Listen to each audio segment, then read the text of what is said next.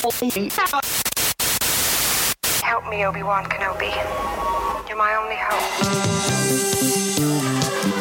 Bienvenidos a la cueva del guapa. Aquí solo se habla de Star Wars. The Force is what gives the Jedi his power. It's an energy field created by all living things. It surrounds us, penetrates us, it binds the galaxy together. It's a trap! We would be honored if you would join us.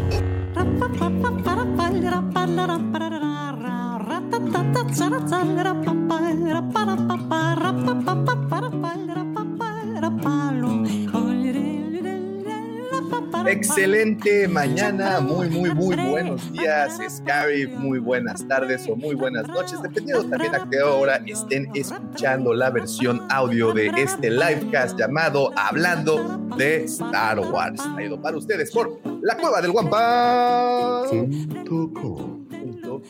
Exactamente, qué bonita tienda, qué bonito. Buenos días. Buenos días. sí. Eh, eh, ahorita, eh, si ustedes escuchan el nivel de audio del señor Lucifagor, es que se encuentra en una locación bastante lejana, es nuestro corresponsal en alguna parte de Texas. ¿Es correcto, señor Lucifagor? Es que estoy escondido. Porque mi mujer está dormida, pero no diga nada. Buenos días, tengan ustedes. Así es Oye, que le, hoy, le está echando la voz de Polo Polo. Exacto. No, Sí, no, estamos acá en- ándale, ándale. En, en Houston paseando. Pues, ojalá dijera paseando, pero no andamos. Oye, no voy a decir qué estoy haciendo porque luego te quitan la visa, pero. no vaya a ser que como al Pepillo Origel me corran. Y ¿para No, no, no, ¿para qué quieres? ¿Para qué quieres? Mejor, mejor, mejor vamos a platicar de algo que nos gusta, mejor vamos a platicar de Star Wars, como todos los sábados por las mañanas. Muy Ay, bien. por un segundo pensé que ibas a hablar de borregos. Dije, No, no, "Ay, qué no, gusto". no, no, no, eso estábamos. Disculpe, también, bueno, una disculpa por también haber entrado un poquito eh, tarde al, al, al livecast. Lo que pasa es que estábamos teniendo una charla bastante picosa tras bambalinas, entonces, pues bueno, se puso muy, muy interesante. Muy buenos días, muy buenas tardes, muy buenas noches. Les comentaba, dependiendo a qué hora nos estén escuchando, desde la versión eh, podcast de este, la- de este programita, es el episodio 123. Eh, damos la más cordial bienvenida. Hoy vamos a tener un programa bastante interesante, una charla muy amena, como todos los sábados por la mañana. Muchas gracias a todas las personas que ya están conectadas y ya están mandando saludos. Ahorita vamos con ustedes. Gracias. Gracias por estar por ahí. Este, ah, mira, es que ya estaba el Alfredito poniendo un, hashtag y dije, chin, sí nos habrán escuchado lo que estábamos platicando con eso del, del slavery, pero no, no, no, es, es, otra cosa. Dice, Free Lucifagor from, ¿qué? Free Lucifagor Marital Slavery. Hashtag. Al- Alfredito, No, Alfredito, por favor. donde te escuchen. No, por favor, ya me, sí me dejaron hoy, aguanta. Muchísimas gracias por estar aquí, señores. Y bueno, empiezo a presentar desde el Pacífico mexicano. Lo llaman, lo llaman el martillo de la justicia. Lo llaman también el inquisidor de la legión. Él es arroba king-jc23. ¿Cómo estás, George? Excelente mañana. Excelente mañana a todos. Buenos días. Espero que este sea el inicio de un buen día Es, y vamos es- a tener mucho de qué platicar. Es correcto, es correcto. Y sí, eh, eh, sí, definitivamente es el inicio de un excelente, excelente día. También él, fíjense que por su paciencia, tiempo, temple y mesura nos ha convencido de lo correcto a los más necios de la galaxia. Él es docto en el tema, por eso es el heredero directo de Yocasta Nu. Él es el guardián de los holocrones del borde sur de la galaxia. Él es el profe Roby. ¿Cómo estás, profe? Excelente mañana. Muchas gracias, muchas gracias. Muy buenos días para todos. Bueno, buenas tardes o buenas noches también. Acá listos para hablar de todo lo que, lo que ha pasado esta semana, que es bastante intensa, sí. Sí, es, una, una, una semana bastante movidita y pues bueno, afortunadamente llegamos al fin de semana. Y bueno, ahorita desde tierras que solían ser mexicanas, a ver si haces algo ahorita que estás por allá hablando de eso y, y empiezas pues, a, tra- a- tramitar este, pues ahí los, los títulos de propiedad de esas tierras que solían ser de esta hermosa nación. Se encuentra con nos, se encuentra en este momento como corresponsal en tierras tejanas el señor. No es la mesa. Oye, allá es como, hay como parajes medio desérticos, ¿no? O sea, sí podrías as- tomarte una foto así como en Tatooine. Pues digamos que del aeropuerto al hotel no he encontrado ningún paraje desértico, no todo está urbanizado, entonces este, pues, tal vez, pero no, no, no, no Yo- me ha tocado todavía. Yo sería el tipo de ciudadano que imaginaría a los mexicanos sentados en, eh, así en el, en el nopal con el sombrero y el poncho y dormido. Yo, yo sería, pero pues es que no seas, no seas No, no, racista, no, no, no, no, no. Nada más que digo que yo pienso, que pienso que, que, que tengo mis estereotipos. Pero bueno, el señor eh, se encuentra en esta tierra que digamos que es el Tatooine norteamericano, vamos a llamarle el, el, el geonosis, el geonosis, porque pues bueno, también andan cazando ahí geonosianos. Aunque la verdad aquí, en todas las ciudades aquí parecen Coruscant, ¿no? Entonces, Exactamente. Lo conocen como el segundo sol de Tatooine, el Luis Miguel de Mos Eisley o el Chepe Chepe de Canto Bight. Señores, con su presencia viene a adornar, ¿qué digo adornar? Viene a ponerle elegancia y clase a este changarrito galáctico. Les dejo al señor arroba Lucifagor. muchísimas gracias, señores, y Este programa no podría llegar hasta sus clases, sus baños, sus escritorios, godines, donde sea que nos escuchen, sin la mente, sin ese llame popularizado, siempre invitado, nunca de lado. Del amor, Mandaloriano del corazón, Justin Bieber de la 139 o Chayanne de la Riviera Maya, aquel que fuera el terror de todos esos borreguitos que se encontraban en el expendio conocido como Chantamán, y era terror porque los hacía cochinita pibil, hacía una borrega pibil, señores, que no tenía nombre. El señor arroba, Tabomático. Muchas gracias, muchas, muchas gracias. Y sí, es verídico, ¿eh? Sí. Mucha Bueno, no, no, no. así no. como a- Hasta que salgan los superchats, la- las, las, las prendas empiezan a salir. Ya, ese es. y yo no sé por qué no traen gorra ninguno de ustedes. Es que- aquí, ya, no- aquí ya aflojaron. Ah, bueno. Oye. Y no el no, dinero. estoy, no estoy yo para darles nada a desear, pero la verdad yo solo traigo la camisa, ¿eh? Entonces, Uy, no, pues ya se la saben. Acaba de estar. Ay, ya tiró el señor Lucifer, así como si fuera una carta sobre la mesa. El reto. Oye, entonces el superchat nada más es que te levantes. y le hagas. como esa película de Kids, ¿no? Joe Telly. Ay, ay, ay, esa película de Kids, que por cierto sale Rosario Dawson hasta hace poquito. Lo se enteré de, de, de ese dato. Oye, bueno, regresa uno, regresa, a ver, a ver, regresa un regresa. comentario. andaba bien reban. El, el señor Pepe Mendoza, Ah, ¿no? pues mira, mira, precisamente el señor de Mandalore Express. Por cierto, vayan al canal del señor Mandalore Express. eh, muy buenas entrevistas, excelentes lives por allá. Eh, es de Texas también, fíjate, es de Ah, Texas, mira. entonces andan, andan cerca, mi querido. Lucina. Mira, también aquí anda el buen Giovanni. Muchas gracias a todas las personas que ya están conectadas y por supuesto ya están comentando. Gracias por enriquecer tanto, tanto el, el contenido de este programa. Ahí está el hashtag Free Lucifer Marital Slavery, dice el buen Alfredito. Enrique, buenos días, buenos días, muchas gracias. Eh, ahorita vamos a continuar eh, mandando saluditos. Y bueno, antes, antes de eso, por favor, permítanme agradecerle a todas las personas que ya hicieron el favor de visitar y por, y por supuesto depositar su confianza en la página de nuestros patrocinadores, la cueva del guampa.com. Como ustedes bien saben, en esa página encontrarán todo el inventario de figuras de acción y coleccionables de Star Wars que un fan necesita. Y bueno, nada más les solicito una vez que estén en la página, si pueden irse a comunidad Wampa y dejarnos su correíto para que no les vamos a mandar spam, no se preocupen, solamente información importante y valiosa que debe de conservar en su correo porque por lo general mandamos códigos de descuento, códigos de alguna promoción o alguna fotografía del señor Lucifer, así nada más porque pues, estamos de buen humor. No, no al sé, como ya, es muy temprano para esas imágenes. Pero bueno, el chiste es que eh, pónganse eh, ahí en el, pónganse, ya, ya, ya, me rompí, lo siento. Eh, ahí escriban su correo y únanse a la comunidad eh, Wampa. También quiero. la, la me- cara de no, Lucifer. pues que no deja la cara, la imagen mental que me creé. Dije, híjole, Lucifago, hola. ¿Estás haciendo ejercicio? Oye, no, te va a pasar como cuando Homero está, piensa en algo feo, piensa en algo feo y piensa en Barney en traje de baño, así horrible.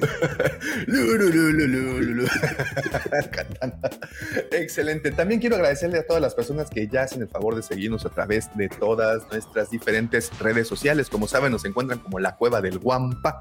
Guampa se escribe con G de Guerra de las Galaxias y nos encuentran literalmente en todas ellas. Y déjame decirte, Lucifagor, que quiero aquí, enfrente de todo el, el respetable, felicitarte por el impecable trabajo de TikTok. Señores, si ustedes pensaban que estamos muy viejos para tomar internet así por sorpresa, para llegarles de noche como un equipo SWAT y decir, miren, todavía los cerros reverdecen. Señores, el señor Lucifagor es el claro ejemplo de que todavía las personas que no salimos de casa por precaución, podemos estar ahí este, pues, haciendo el ridículo, haciendo el ridículo, aunque sea, pero estamos presentes en las redes que, que, pues nosotros, pues qué.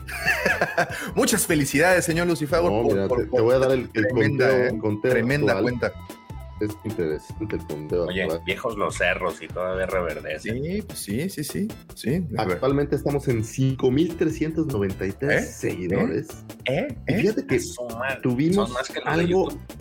Sí, y tuvimos algo a lo que mi hija le llama, no manches, se te hizo viral un video y estaba muy emocionada, ¿no?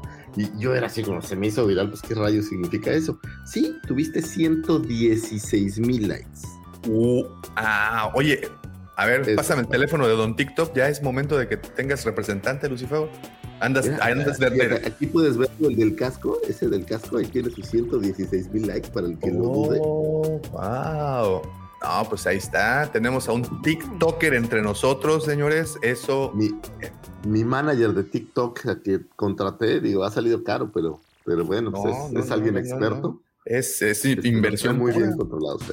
Es pura, pura inversión ahí. Pues ahí está, ya lo saben, síganos a través de las redes sociales, de verdad que se van a divertir porque siempre que me preguntan, y miren, y aquí quiero tomar una pequeña pausa, digo, tenemos que llenar tres horas y media de programa, así es que tengo las pausas suficientes. Ah, yo tengo una queja, entonces podemos llenar cinco minutos con mis quejas. Dije, escaleta, ¿cuál escaleta? Vamos a... Ok, no, pero de verdad, nos han preguntado muchas veces, oigan, y no se están, no, se sienten como que fuera de lugar en el mundo, por ejemplo, de TikTok o en el mundo de YouTube. Y mi respuesta anteriormente era como una pequeña, pues, como que no, no sabía qué responder, pero después de que me cayó el 20, yo les digo esto, señores. Quien quiera tener mi edad, 42 años, y quien esté todavía en este mundo disfrutando de este pasatiempo y, dándose el tiempo para poder hablar de lo que nos apasiona, señores, pues qué chingón que me pueda ver así a mis 42 años aquí, porque, porque seguimos manteniendo viva esa, pues ese espíritu, ¿no? El, el espíritu geeky, si tú le quieres llamar, que muchas personas a través del tiempo pierden. Y sí, tú lo vas a perder. No tú, Lucifago, ni usted, de nadie. Pero ese, pero e- ese es el punto. Afortunadamente, no lo hemos perdido, aquí lo mantenemos y pues vaya. Hace poco me, tuve un- una cosa curiosa con mi hija. Estaba algo triste porque este, sus amigas, pues ya nadie usa juguetes ni nada, ¿no? Y mi hija tenía como pena de que sí hay algunos juguetes que le gustan. Y me platicaba como triste, ¿no? Ay, es que ellas no, y no sé qué tanto, ¿no? Entonces yo le ponía este ejemplo bien divertido. Mira, mi amor, yo tengo 44 años y tengo un cuarto lleno de bonitos. Si tú crees que yo salgo a la calle y me vale lo que opine la gente por tener un cuarto lleno de monitos, no te preocupes por lo que piensen las demás personas. Aquí hay que ser quien uno es y disfrutar de lo que uno es y hacer las cosas que a ti te gustan. Es Así correcto. sea salir a pasear con borregos como Davomático eh, y sean felices con lo que les gusta, señores. Sin pena, sin miedo. Al ratito que lleguemos a las efemérides les voy a platicar un dato bien curioso justamente de esto. Por cierto. Excelente, excelente. Pues ahí está, esa es la pequeña reflexión del día. Señores, si ustedes tienen la edad que tengan, como yo digo, la mejor, la mejor etapa de mi infancia empezó a los 40. Y si ustedes pueden mantener eso vivo en ustedes, los felicitamos porque de eso se trata la vida, exacto. Y siempre regreso a ese gran poeta, ese, ese sol que ilumina mi camino, que es nuestro Luis Miguel. queridísimo Luis Miguel. Soy como quiero ser, señores. Entonces, sean como quieran ser. Es que descubrimos que es como mi primo, güey. ¿Oh, sí? ¿En serio? Luis Miguel es el sol, yo soy el segundo. Oh, oh, claro, claro, claro, claro, claro, claro, claro. Sí, no, no, no, a, a ver, Lucifer, pero es que de hecho desde el inicio, por eso eras el segundo sol de Tatooine, güey. Eras el Luis Ah. Miguel de Mos Eisley, güey. Es cierto, O entonces. sea, desde un inicio eh, fue diseñado para, para eso. el- Sí, somos tan parecidos, cantamos tan parecido, o sea, tenemos, no somos muy parecidos Luis Miguel y yo. Por, por favor, nada más aviéntate entonces el gracias, Como dos Coruscant. gotas de lluvia. Gracias, Coruscant. No culpes a la noche. Oigan, yo quiero, quiero traer a esta, a esta linda plática una queja. Ustedes saben que yo casi no me quejo, Nah, No, para nada. De nada, ¿Cómo ¿no? crees? pero fíjense que llegué aquí, estoy en Houston, como ya lo platicamos, y de verdad yo estaba muy emocionado porque dije, voy a ir a Target y seguro, seguro voy a conseguir mis figuras de Clone Wars Black Series, porque seguro voy a llegar y voy a encontrar anaqueles llenos de figuras. Y llegué a Target y ¿qué creen que encontré? este, yo sé, yo sé de lo que vende Herdes. Pues, ta- También encontré, porque los conté justamente, pero encontré dos Griff cargas Black Series, un Quill que estaba escondido y como 16 Baby Yodas. Yo- oye, y, y una lata de chile en cajones. Sí, ve- venían en terrón porque aquí usan una cosa diferente que es como unas cajas así. Una- bueno, ahí luego se las y se les fue la oportunidad y no lo compraron. Ay, chavos. Y fue muy triste porque no encontré estas figuras de Clone Wars Black Series, que ya vi muchas fotos de gente que ya la tiene. Ya sabes que te empiezan a presumir los malditos presumidos del mundo. Y tú sabes que eso me carcome un poco, ustedes saben. Entonces los veía y todos lo tenían menos yo y así empecé como a tener un problema en el ojo. Pero mal hecho, Target. No tenías nada y me dio mucha tristeza. Empezó a brincar el ojo, ¿no? Sí, empecé así como... Oye, pero qué un raro, un Target en, en Houston, digo, Houston siendo una ciudad tan, tan importante, ¿no? De- debería de estar como más surtido. Pues ¿Qué te digo? tienes, tienes, No había tienes. Tienes la, consigna de Susy Favor de, llevarnos de cacería. De hecho, por cierto, déjenme les platico, hace un momento les decía que, que nos siguieran a través de nuestras redes sociales. Eh, si nos siguen a través de Instagram, más tarde van a ver precisamente en las historias una de las cacerías que hizo el señor Lucifer. Perdón, no te había pedido este, tu autorización, pero ya usé el video para que mandaste. Entonces, nada más Tengo de más, las material. De hecho, no, tú sabes que yo, que las aquí estoy y grabo para todos mis queridos Ah, compañeros podcasteros Oye, y los que nos pero- escuchan. Vi- Pero es mi imaginación o la, o la tienda estaba vacía. O sea, Fíjate que si no- eh, esto, esto es bien interesante y lo platicaba ayer con mi vieja. Veo los anaqueles, haz de cuenta que hay muchísimos anaqueles vacíos. Se ve que hay como desabasto de algunos productos. Por ejemplo, yo soy un adicto, voy a decir, a Excedrin, que curiosamente es para una medicina para el dolor de cabeza, una aspirina, bueno, como es aspirina.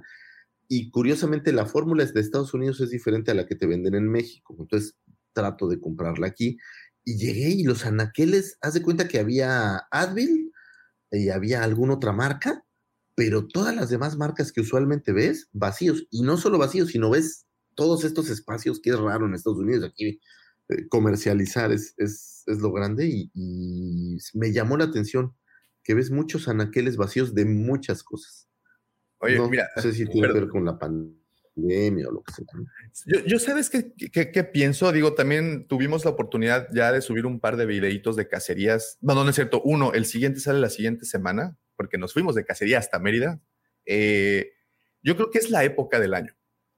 Yo creo que esta es, este periodo del año, eh, pues no hay, ya el 30 de abril quedó atrás, para Navidad todavía falta. Entonces, pues, las, qué aguacero está cayendo en Cancún, ¿eh? Este, las jugueterías eh, pues a- están medio desabastecidas precisamente porque pues no, hay, no es temporada. Creo que esa es mi, mi conclusión y es un caso completamente diferente si vas en noviembre, diciembre, enero, febrero todavía, marzo, porque pues estamos dentro de este periodo de... de ahora no sé si en Estados Unidos se celebra el Día del Niño la misma fecha o... No tengo la menor idea, pero Lo que sí sé es que no sé si este es el fin de semana del Día del Padre en, en- precisamente en Estados Unidos y sueltan promociones del Día del Padre y justamente Target tendrá unas exclusivas de Black Series del Día del Padre. Te lo si ni hay prometo. nada, pero ni hay nada de Target.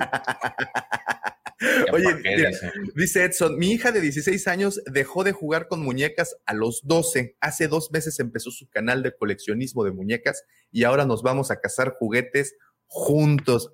Edson, un saludo a la hija de Edson. Muchas felicidades. Te admiramos a tu hija y a ti, por supuesto.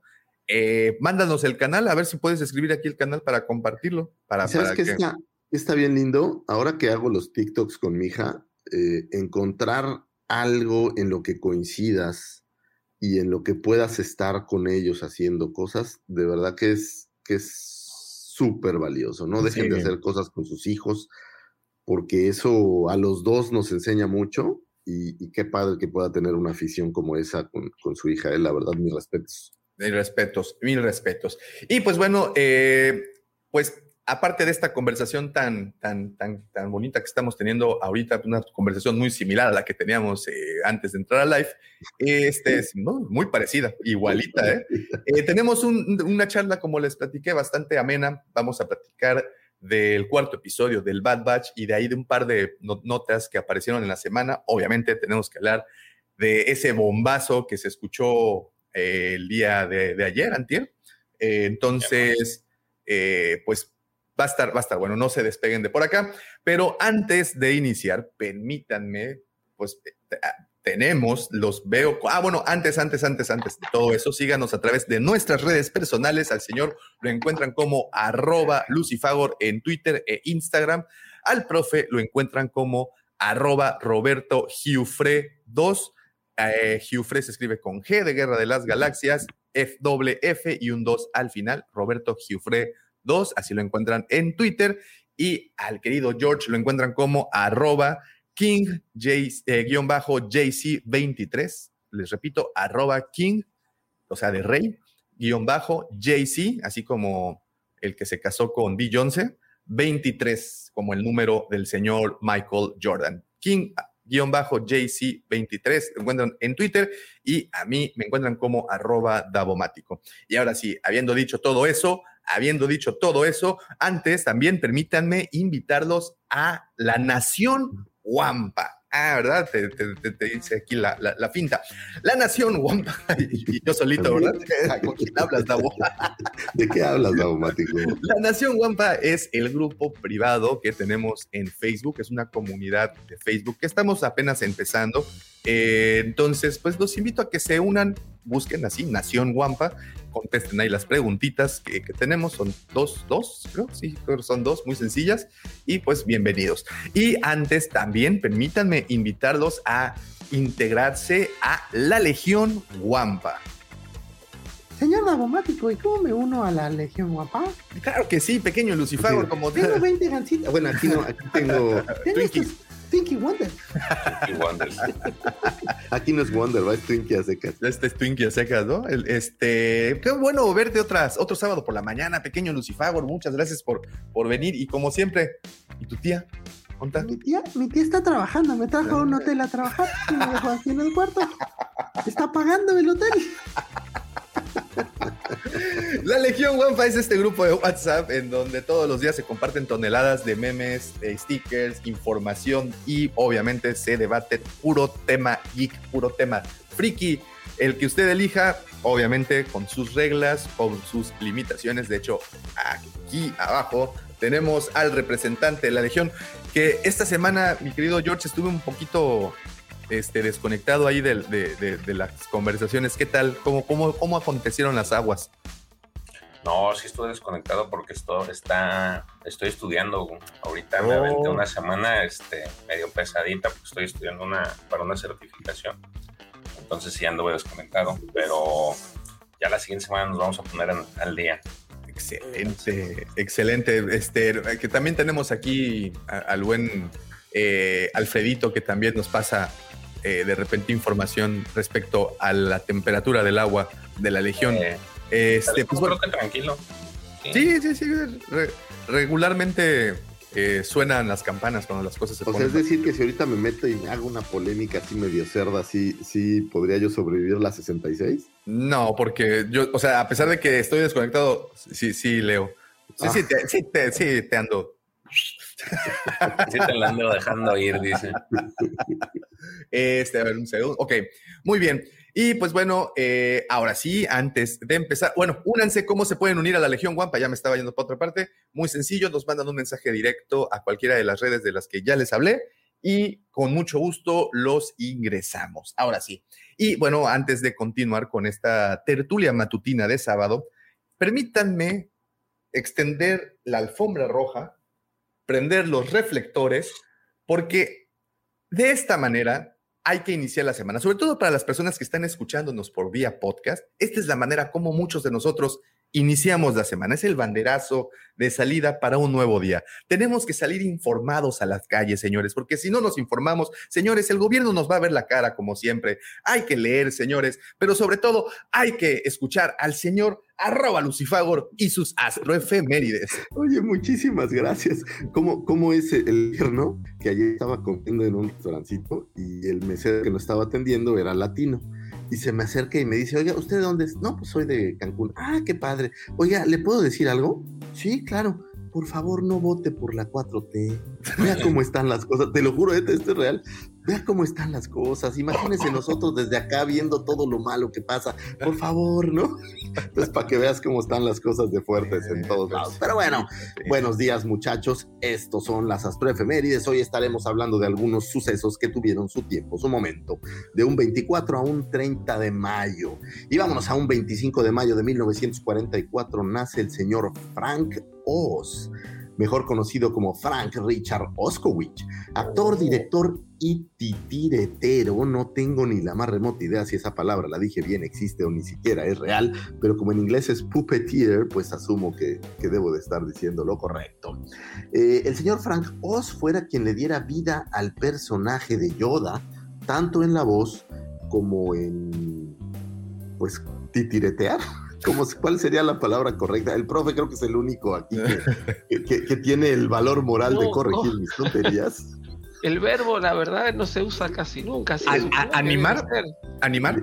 Bueno, pudiéramos decir animar. Digamos que si fuera la rana René el que le metió la mano así y lo hizo hablar al señor Yoda y le diera vida al señor Yoda. Originalmente este puesto se le había ofrecido a Jim Henson, quien lo rechazó y quien le eh, recomendó a Lucas que utilizara Frank Oz, eh, teniendo un gran éxito.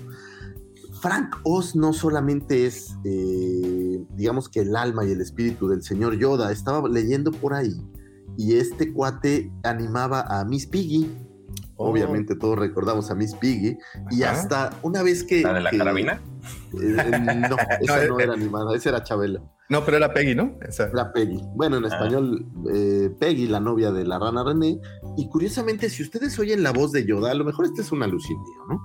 Pero me puse a oír la voz de Yoda y la voz de Miss Piggy, ambas hechas por Frank Oz, y sí encuentro cierta, cierta similitud.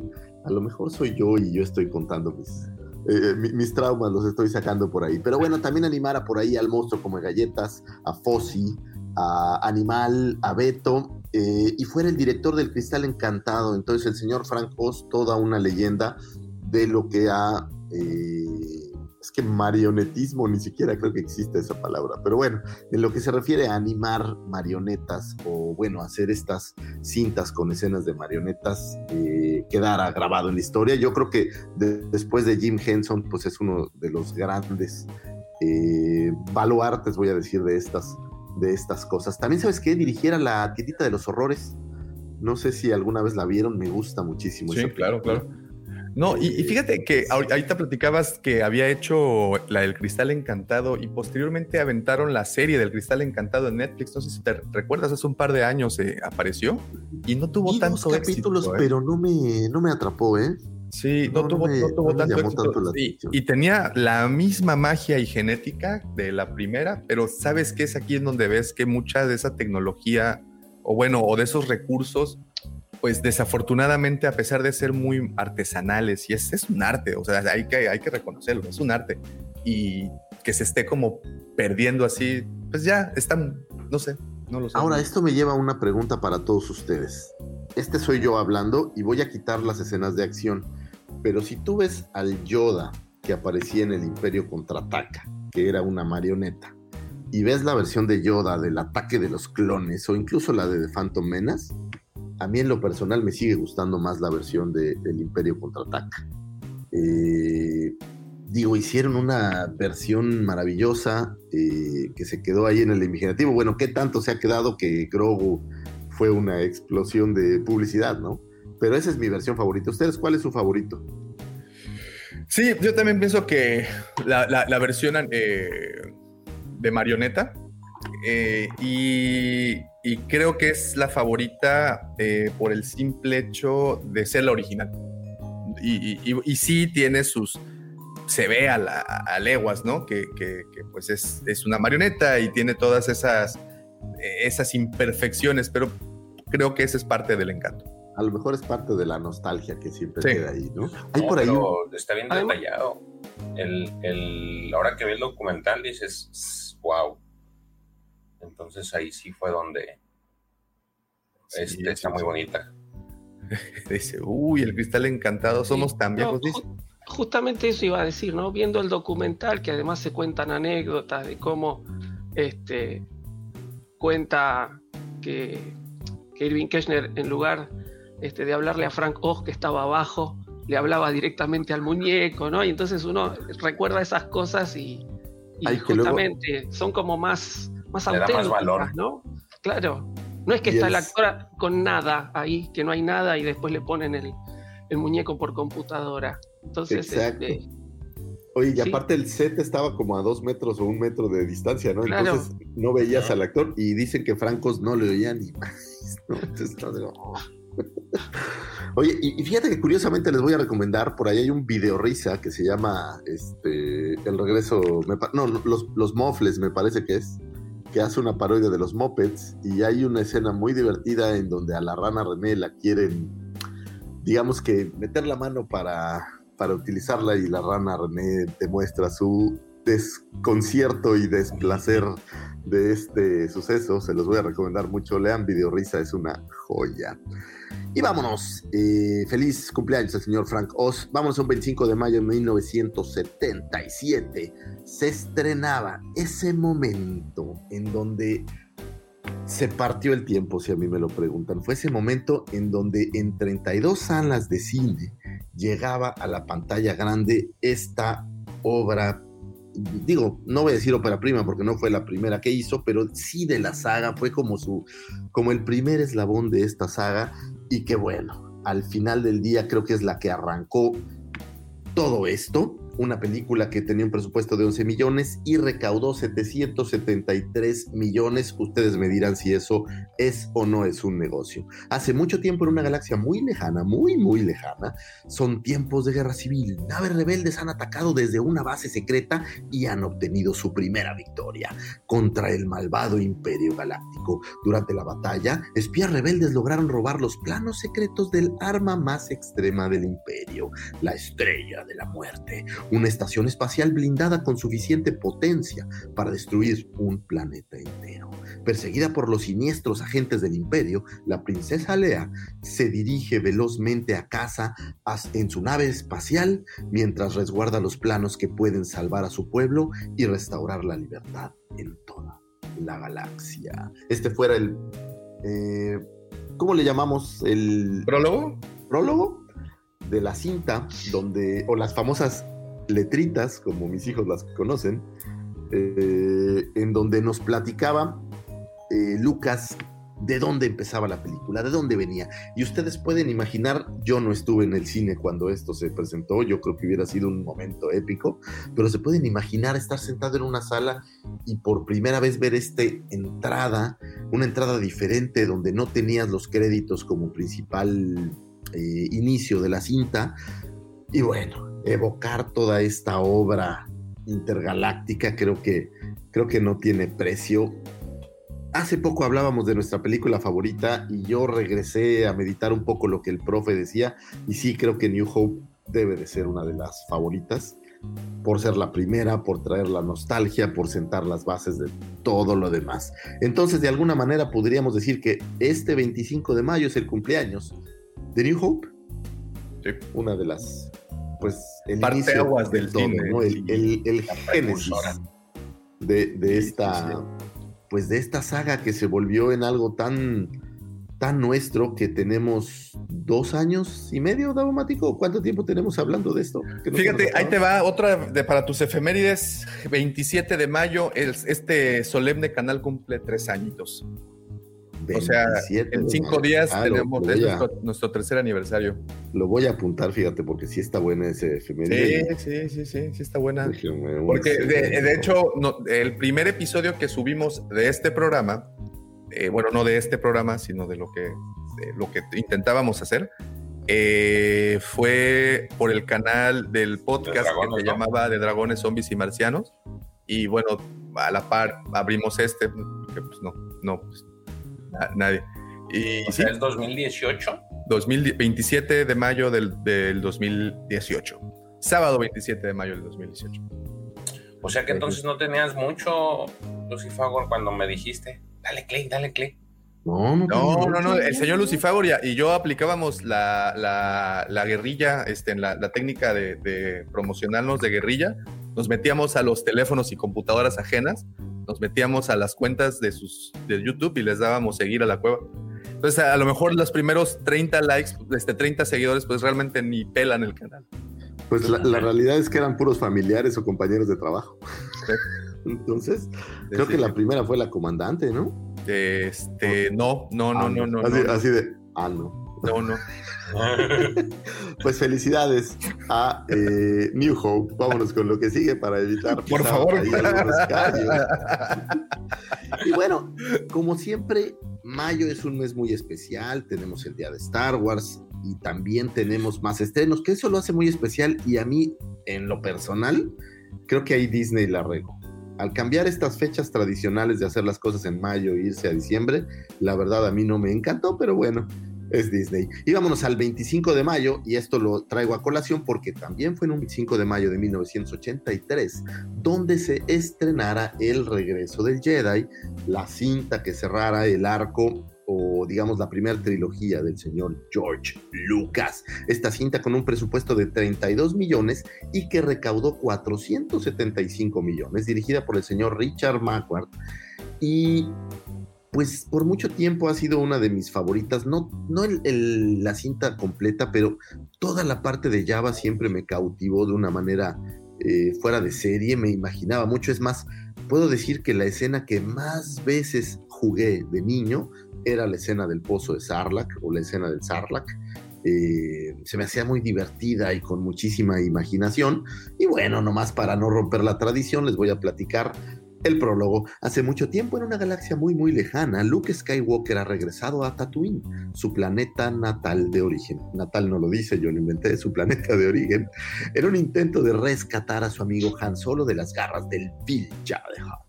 Luke no sabe que el Imperio Galáctico ha iniciado secretamente la construcción de una nueva estación espacial blindada, incluso más poderosa que la primera y temida Estrella de la Muerte. Una vez terminada, esta arma extrema asegurará una muerte segura, o más bien, perdónenme, augurará una muerte segura para el pequeño grupo de rebeldes que lucha por restaurar la libertad en la galaxia. Es decir, seguían huyendo estos muchachos, todo seguía siendo un problema, Han estaba perdido en Carbonita, eh, hasta ese momento, pues también aparentemente Chewbacca estaba, estaba por ahí perdido, Lando también, digo, después ya sabemos dónde estaban. Entonces había mucho caos con los rebeldes, venían de perder de alguna manera con el Imperio, en el Imperio contraataca. Y bueno, pues es el cierre de esta, eh, de esta mágica primera trilogía. Eh, con increíbles personajes. Vemos a un Jabba de Hot que, que de verdad es un personaje de estos fuera de serie. Volvemos a tener a, Boba Fett por ahí. Vemos el Palacio de Java con toda una serie de alienígenas nuevos que creo que llegaron a, pues llenar otra vez de, de material la saga. El Guardia Gamorrean fue uno de mis primeros personajes en figura que tuve en, eh, de Kenner, y me refiero ya para el resto del Jedi, y no saben cómo jugué con ese Guardia Gamorrean, de verdad era un personaje, porque aparte el guardia de ese entonces traía un puñito, o sea, su brazo te- era con puño cerrado. Entonces era como mi boxeador preferido porque era el único que tenía el puño listo para golpear, ¿no? Eh, gran cinta El regreso del Jedi y una de las favoritas, al menos de mí. Ustedes, señores, ¿les gustó el, el, el regreso del Jedi? ¿Qué opinan de? No, pues por supuesto, fue la, la única película de la trilogía original que vi en el cine. Este, y pues toda la magia, ¿no? Y en ese entonces, para mí era conocida como la película de los ositos. Fue lo que más me llamó la atención, los ositos. Tan, tan odiados los ositos. También. Sí, tan, tan extraña decisión, ¿no? Sí, sí era, sí. era cosa curiosa. Pero bueno, vámonos a lo que sigue, vámonos a un 25 de mayo. Eh, esta es una, y justamente lo hablábamos al principio, pero es una celebración que me pudo fascinar. Eh, en el pasado, ah bueno, vámonos antes, es el Día del Orgullo Friki, señores. Es el Día del Orgullo de ser distinto a todos los demás. El significado de la palabra friki ha sido utilizado para describir a las personas que tienen un comportamiento un tanto excéntrico y que por esta razón son tildados de raros o extravagantes. En el pasado este término se utilizaba para nombrar a personas que presentaban algún defecto físico, sin embargo en años recientes es más común emplearlo para calificar a los individuos con comportamiento algo inusual. El objetivo es cambiar la visión que se tiene sobre estas personas en la sociedad y de ahí nace el origen del Día del Orgullo Friki. Se sabe por ahí que un bloguero español, Germán Martínez, eh, que es apodado como el señor Huevo, eh, comenzó en 2006 a hacer publicidad sobre este orgullo de ser friki y bueno, de ahí se fue desarrollando este día, lo cual se me hace maravilloso poder tener un día en donde los frikis, porque yo realmente también me siento parte de esto, podemos explayar totalmente nuestra frikies. Pero lo más importante es justo lo que decíamos hace rato, sean como a ustedes les gusta ser, no sean iguales a todos los demás, sean diferentes, sean auténticos, sean únicos e irrepetibles. Y si a ustedes les gusta salir a la calle con una playera de Star Wars, con una playera de su equipo favorito, con una playera de anime, con una playera de la cueva del Guampa o de lo que ustedes quieran, salgan y háganlo. No discriminemos a nadie por ser diferente, porque hoy yo creo que estamos en una época maravillosa en donde creo que ser friki es chido. Tenemos... De hecho, como que hay un cambio en la tendencia, ¿no? Sí, creo que, creo que ha dejado de ser lo único el ser este, un galán de telenovela como fuera antes y ser un super deportista o algo así era lo que, lo que antes, ¿no? Era lo que antes imperaba, por eso yo nunca fui popular. Entonces, hoy en día encontramos un reducto en las redes y en todo lo demás, donde el ser friki nos, nos da un espacio. Y yo lo único que les pido, señores, sean frikis, sean diferentes, sean únicos. Y eso créanme que es una de las mayores satisfacciones en la vida que van a tener. No importa los que digan los demás o lo que comenten la gente allá afuera. La verdad es que lo único que importa es lo que nosotros sentimos de nosotros mismos y con lo que sea que nos sentimos bien. Eso es lo que hay que ser. Como dice la canción, ¿a quién le importa lo que yo haga? Es, ¿No? es, es una realidad, o sea, seamos, seamos, somos ya únicos, seamos. El término nerd, como dice nuestro querido Alfredito, es, pues es así, ser nerd es chido, la neta. Sí, sí, sí. sí. Felicidades ah, a todos los frikis que hay por ahí. Sí, muchas, tú, muchas felicidades. Tú, tú, tú, tú estás ahí. Tú, tú, tú, y tú, y tú, y tú. Gracias. No se sientan mal, hagan su propio canal, hagan cosas. Sí, Esta sí, vida es de hacer cosas, hay que hacer muchas cosas. Y bueno, vámonos a un 26 de mayo de 1913. Nace Peter Cushing, actor inglés quien le diera vida al señor Grand Moff Whitfield Tarkin para eh, New Hope y que posteriormente lo pudiéramos ver por ahí en Rogue One en una versión eh, arreglada, digitalizada. Eh, el señor Peter Cushing, bueno, pues es este gran baluarte de lo que la Hammer hacía en el pasado y sobre todo en todas estas películas de horror sesenteras, cincuenteras. Eh, lo pudimos ver por ahí en el The Curse of Frankenstein, me parece que era. Y de ahí, bueno, pues tiene un palmarés de cintas de horror de estos tiempos que, que yo sé que Daumático, tú eres un gran fan del cine de horror de clase B y creo que es un, es un gran baluarte y que le vino a traer a New Hope una cara conocida, que creo que, que esto también ayudó al, al éxito de la cinta en algún momento. Y curiosamente, ese mismo día, perdónenme, un día después, el 27 de mayo de 1922, nace su gran amigo, el señor Christopher Lee. Eh, Peter Cushing y Christopher Lee actuaron en, eh, me parece que fueron Frankenstein, ¿no? 32 cintas juntos. Pero pe- creo que fue en Frankenstein la primera vez. En Frankenstein aparecieron juntos. Eh, en este caso, Christopher Lee era el, monstruo, como le llamaban, digo, nunca se le llama Frankenstein, y el señor Peter Cushing era el doctor Víctor Frankenstein. Entonces hacían una gran mancuerna y posteriormente aparecieron en, en muchísimas cintas. Por aquí había apuntado un par de ellas. Eh, eh, por ahí aparecen en Drácula también, por ahí juntos, en la versión de Drácula del 58. Y bueno, tienen muchísimas cintas juntos. Christopher Lee lo recordamos por escenificar al Conde Dooku en el ataque de los clones y en la revancha de los hits, así como eh, brindar su voz al personaje animado de El Conde Dooku ahí para eh, Clone Wars.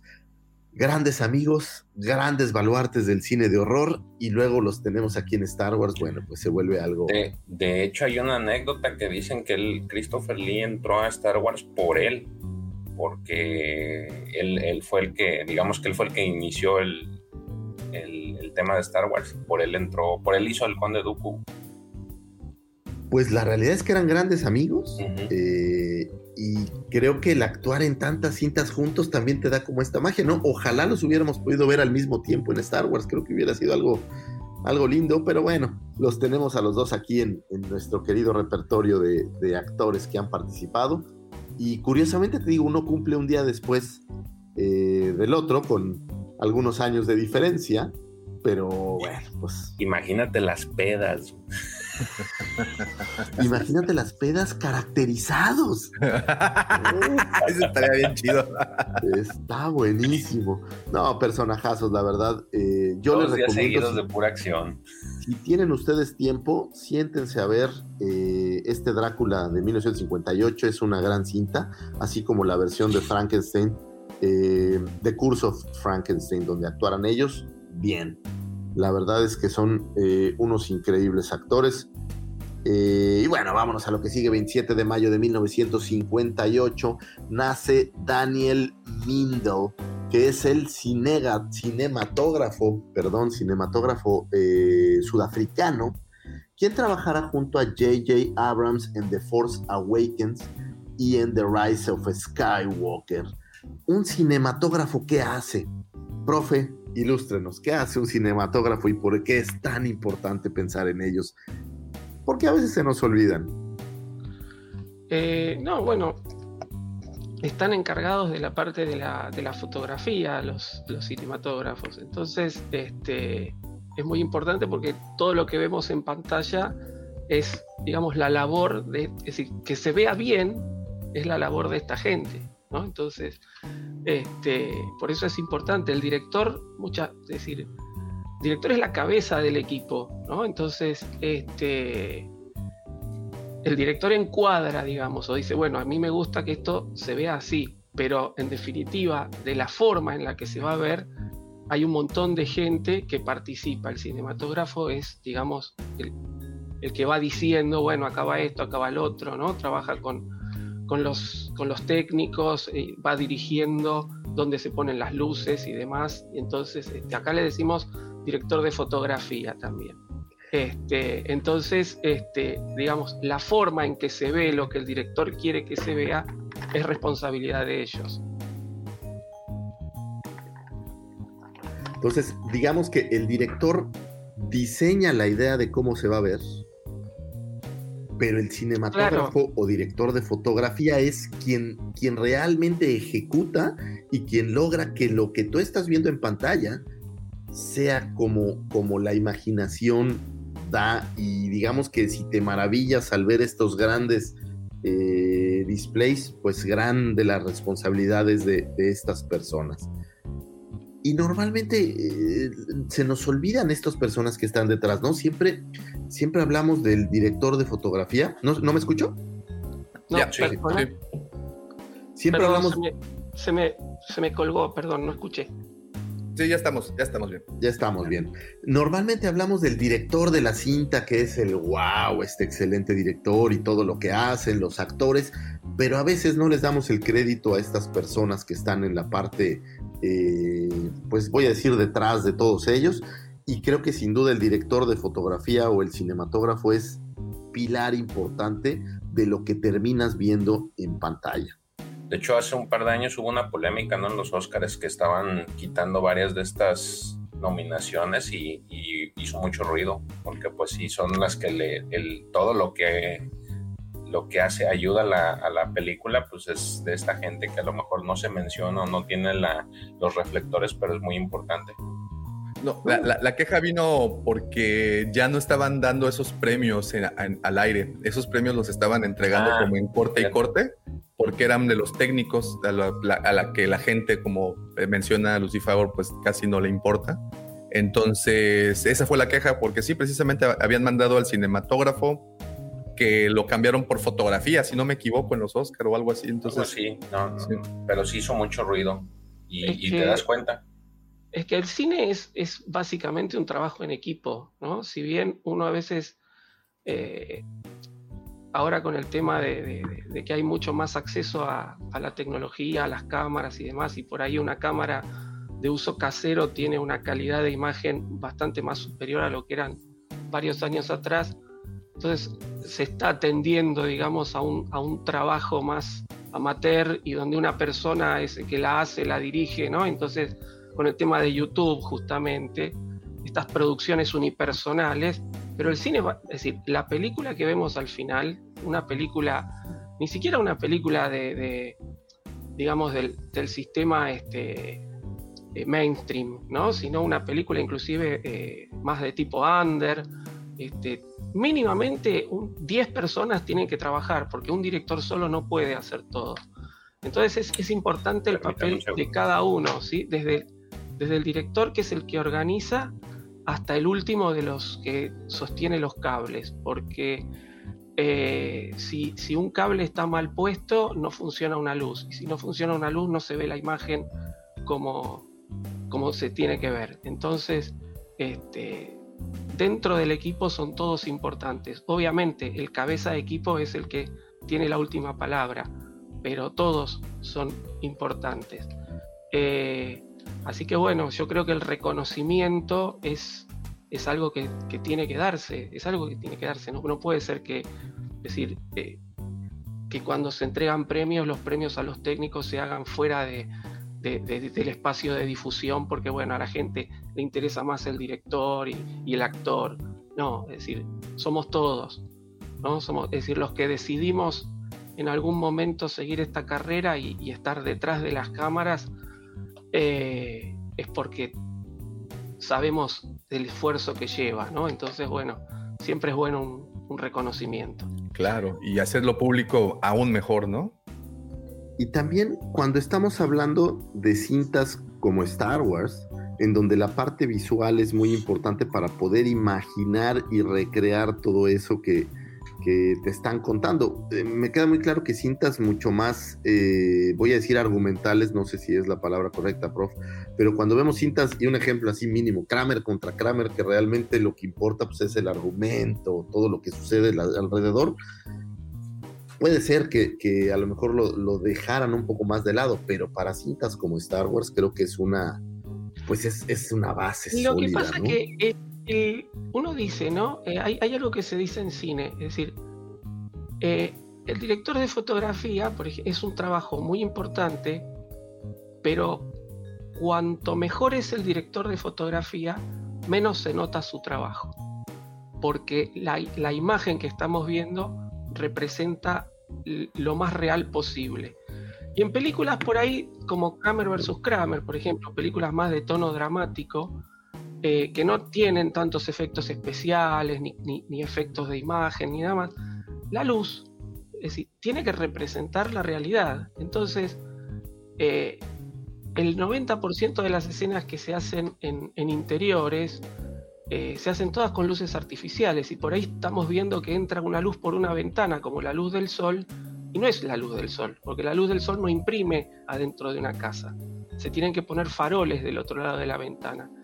Y eso es parte del, es decir, que nosotros no nos demos cuenta, ¿eh? que nosotros no nos demos cuenta que son eh, luces artificiales, habla de la maestría del director de fotografía. Entonces, cuanto más, eh, cuanto menos se nota el trabajo del director de fotografía, mejor es. Entonces, este, siempre participan. Esos roles en todas las películas participan. Este, más allá de que en algunas películas, por el tono de la película, se evidencie de, otra manera, ¿no? Pero, es decir, siempre están. Es imposible no hacer una película este, del estilo, ya que mencionamos Kramer versus Kramer, eh, sin un buen director de fotografía, por ejemplo. Amén. Lo que, lo que, cuando, hablamos, de cine, cuando, hablamos de cine, yo solo me quedo así, mira. Yo me podría quedar hablando horas cuando hablamos de cine y no me quiero ir por las ramas porque estamos hablando de Star Wars. No, no, no, no. la máxima de este podcast es hablando de Star Wars, se llega a todas partes, profe, y siempre escucharte es un deleite. Lo que comenta también interesante, Apocalíptica Painkiller, el director de fotografía es el que hace que una película, serie, se, se atraiga estéticamente. Ejemplo contundente es Barry Lyndon de Kubrick Sí, bueno, hay una... Barry Lyndon eh, tuvieron Kodak, la, película Kodak tuvo que diseñar un fílmico especial porque Kubrick hay, escenas. Barry Lyndon es este, una película de época, por, por, decirlo de alguna manera, y hay muchas escenas iluminadas con velas y Kubrick quería que solo fueran las velas las que iluminaban esa escena, que no hubiese otro tipo de luces, luces eléctricas, por ejemplo. Entonces Kodak tuvo que diseñar una película especial para que la luz de las velas se vieran como luces de velas, este, porque la película que había hasta ese momento no imprimía bien la iluminación, eh, es muy baja la iluminación que da las velas. Así que bueno, a ese nivel también eh, funciona. ¿no? Es decir, el director de fotografía ahí se las tuvo que ingeniar, más allá de que le diseñaron una película, para que las velas estén dispuestas de forma que iluminen bien una escena. ¿no? Este, Kubrick tenía esos arranques de, locura muy famosos. De genialidad. Esos arranques de locura. locura y genialidad, ¿no? Obviamente. Este, bueno, así salían las películas de Kubrick. Creo que no hay una película de Kubrick. No hizo tantas, pero no hay una que no me guste. Ah. Todas son maravillosas. Que no hayan sido de culto al final, ¿no? Oye, Dice Casadi09, eh, me gustaría ver una película dirigida y escrita por Lucifer. ¿Se imaginan qué joya del séptimo arte sería? Mano, no te vayas muy lejos. En Amazon, búscate la del Mofles. Eso sería. No, ¿qué pasó? Sería una joya del, cine de clase B, así con, cosas extrañas. Este, algún día, algún día sucederá, señores. Peaky Blinder, como dice Edson Martínez, muy recomendable también, una fotografía muy bonita. Listo. Pues vámonos a un 27 de mayo de 1971 nace el señor Paul Bettany, que lo tuviéramos eh, dándole vida al señor mafioso Dryden Boss en eh, a solo a Star Wars Story. Eh, que me gustó a mí esa actuación, creo que, creo que lo hizo bien. Y Paul Bettany tiene unas películas excelentes. No sé si ustedes recuerdan algunas de ellas pero eh, tiene una que se llama, me parece, Imperio de Ángeles o una cosa así, en donde él es un ángel, que es excelente. ¿Sabes cuál, cuál me, el, bueno, el papel que me gustó? En la de Mente Brillante, ¿no? Que es el amigo ah, imaginario de... El amigo imaginario. Buenísimo. Excelente. ¿O qué tal en Corazón de Caballero, que es como este... Ah, el que es el, como el, poeta, ¿no? Sí, el poeta presentador de la... Sí, así como tu rubiates. Excelente. Bueno, y Visión en WandaVision, qué gran trabajo, qué bárbaros. Este, buen actor Paul Bettany, me gusta mucho eh, lo que hace. Por último, ah, no, tenemos una efeméride excelente. Fíjate qué conexión, ¿eh? tenemos una efeméride un 27 de mayo de 2018. Llegaba a sus oídos este impresionante podcast conocido como Crónicas de Dragones, Zombies y Marcianos, en donde por primera vez se unían un par de, de frikis. Este, señor Lucifer, perdón, no, ese, es el canal de la Cueva del Wampa. Ah, ¿no es Crónicas? no, no, no, el, Crónicas es más viejito, señor Lucifer. Estoy tratando de conectar aquí. Y no, pero, no, pero está más bonito, pero está, pero está más bonito porque pues es, es- es este canal, gracias a este canal estamos aquí platicando. Un 27 de mayo del 2018 llegaba hasta sus oídos el canal conocido como La Cueva del Guampa, traído por un par de frikis y que poco a poco ha traído talento a este lugar para enriquecer esas expresiones auditivas que llegan hasta ustedes. Feliz cumpleaños a la Cueva del Guampa, que pronto será su aniversario. Prometo que el próximo año lo haré mejor en esa. Por favor. Y por último, cerrando las astroefemérides, un 29 de mayo del 1905 nace el señor Sebastian Shaw, aquel que recordáramos como la versión original eh, de Vader ya sin casco en esta escena eh, al final del regreso del Jedi, cuando Luke le quita el casco a su padre Vader, pues Sebastian Shaw era quien encarnaba este personaje. Eh, posteriormente lo teníamos en una escena final donde se ven los fantasmas de la fuerza. Teníamos por ahí a Vader, a Yoda, Obi-Wan.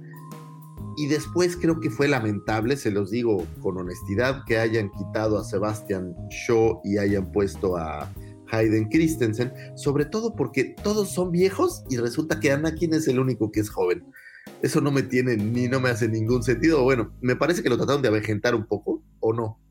No, me parece que no. No, vale, les valió sombrilla que Sale igual que en el- la venganza de los Sith, me parece, ¿no? rompieron toda la, la magia. Sebastian Shaw ya había hecho un gran trabajo, hacía una sonrisa así. Y les voy a confesar una cosa este, muy, muy loca. Tenía un primo que cuando recién salió el Imperio contraataca tenía esta versión de Denga. Yo no había visto eh, el regreso del Jedi. Y entonces él me decía que ese era Anakin Skywalker. Y yo lo veía y decía, wow, la figura de Anakin Skywalker está toda madre. Y luego ve el regreso del Jedi y no lo encontré por ningún lado. Fue una cosa curiosa. Y después ya descubrí que era otro personaje totalmente independiente. Oye, ¿no? y, y- y como dato para los coleccionistas, eh, Sebastian Shaw o la figura de Anakin eh, Fantasmita fue un mail away de Kenner, fue una figura que no se vendió como regularmente se vendían, sino tenían que juntar sus cartoncitos, enviarlos junto con cinco dolaritos y de vuelta les mandaban a la figura de Sebastian Shaw, que por ahí anda. ¿Esa ¿no? tú la tienes, Lucifago? ¿Eh? pasó, George? Esa, esa pregunta es hasta. Esta ni se hace. sí, sí, contamos con. Oye, contamos un par de Sebastian Shows por ahí. Este.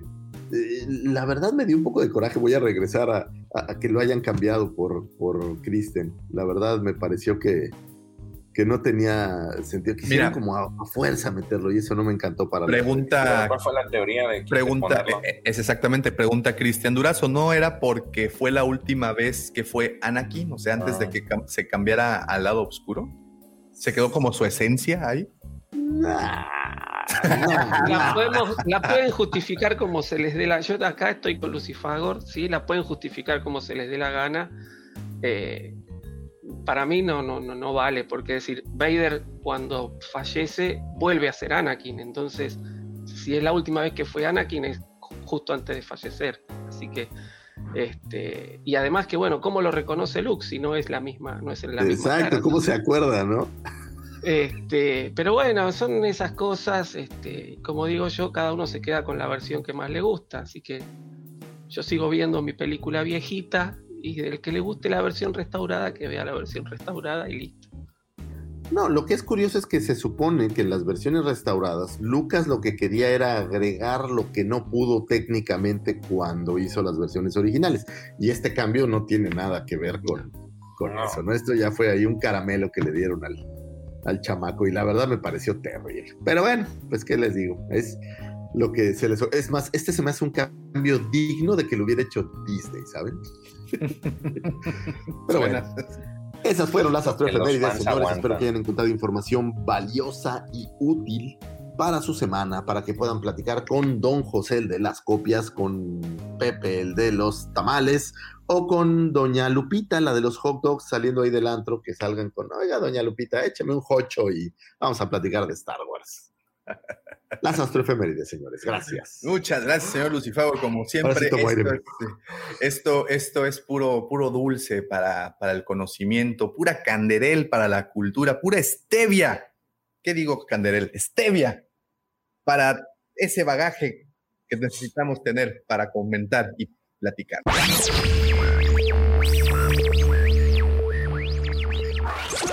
The possibility of successfully navigating an asteroid field is approximately 3,720 to 1. Never tell me the odds.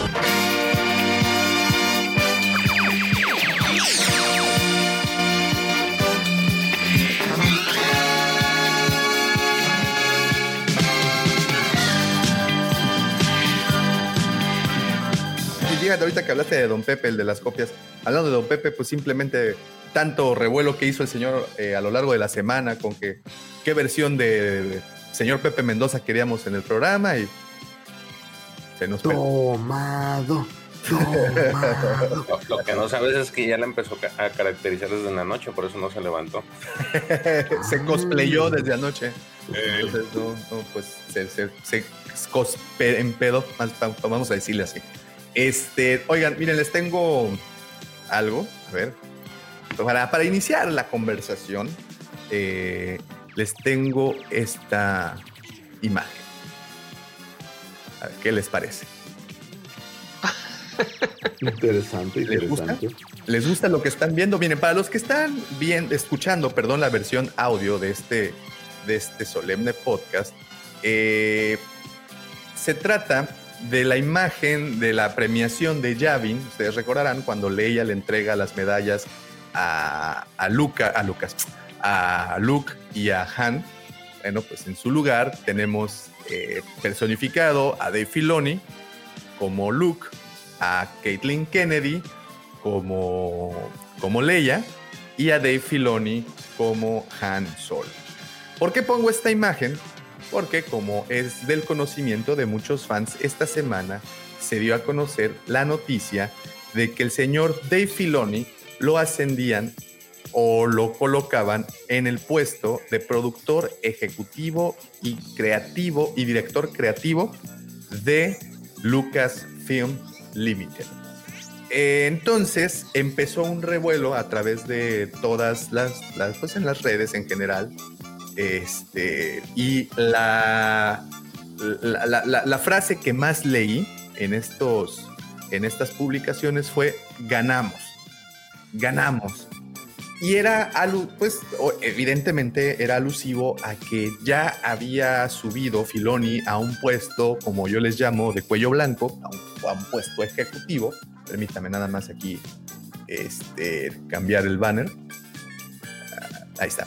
Eh, y que muchos malinterpretaron esta información pensando que Filoni había llegado ya por la cabeza de la mismísima señora Caitlin Kennedy.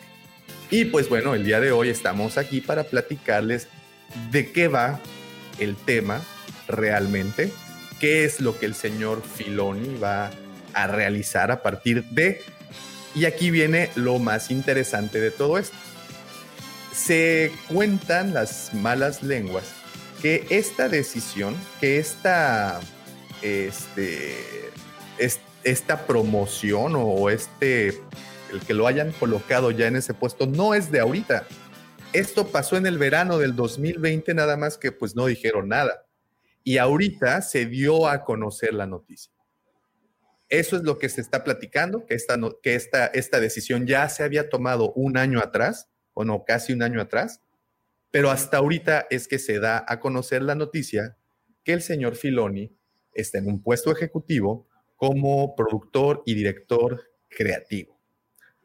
Pero pues las cosas eh, hay que pues aclarar el humo, hay que como que poner las cosas en su debido sitio y pues ver qué es lo que realmente está haciendo el señor Filoni y qué es lo que nos espera, o bueno, lo que pensamos que nos espera para, para un futuro pues prácticamente inmediato, porque platicábamos, eh, no tiene tanto de que el contrato de la señora Caitlin Kennedy pues termina, entre comillas, este, el siguiente año y que habíamos también escuchado, no tiene tanto, eh, decir, eh, si no me equivoco, fue a, a ¿cómo se llama el, el que escribió el libro este que leíste, Lucy, que era el, el, el director de Disney? Este, se me ¿Bob. Iger? Bob Iger había hablado de que pues la señora Kennedy seguía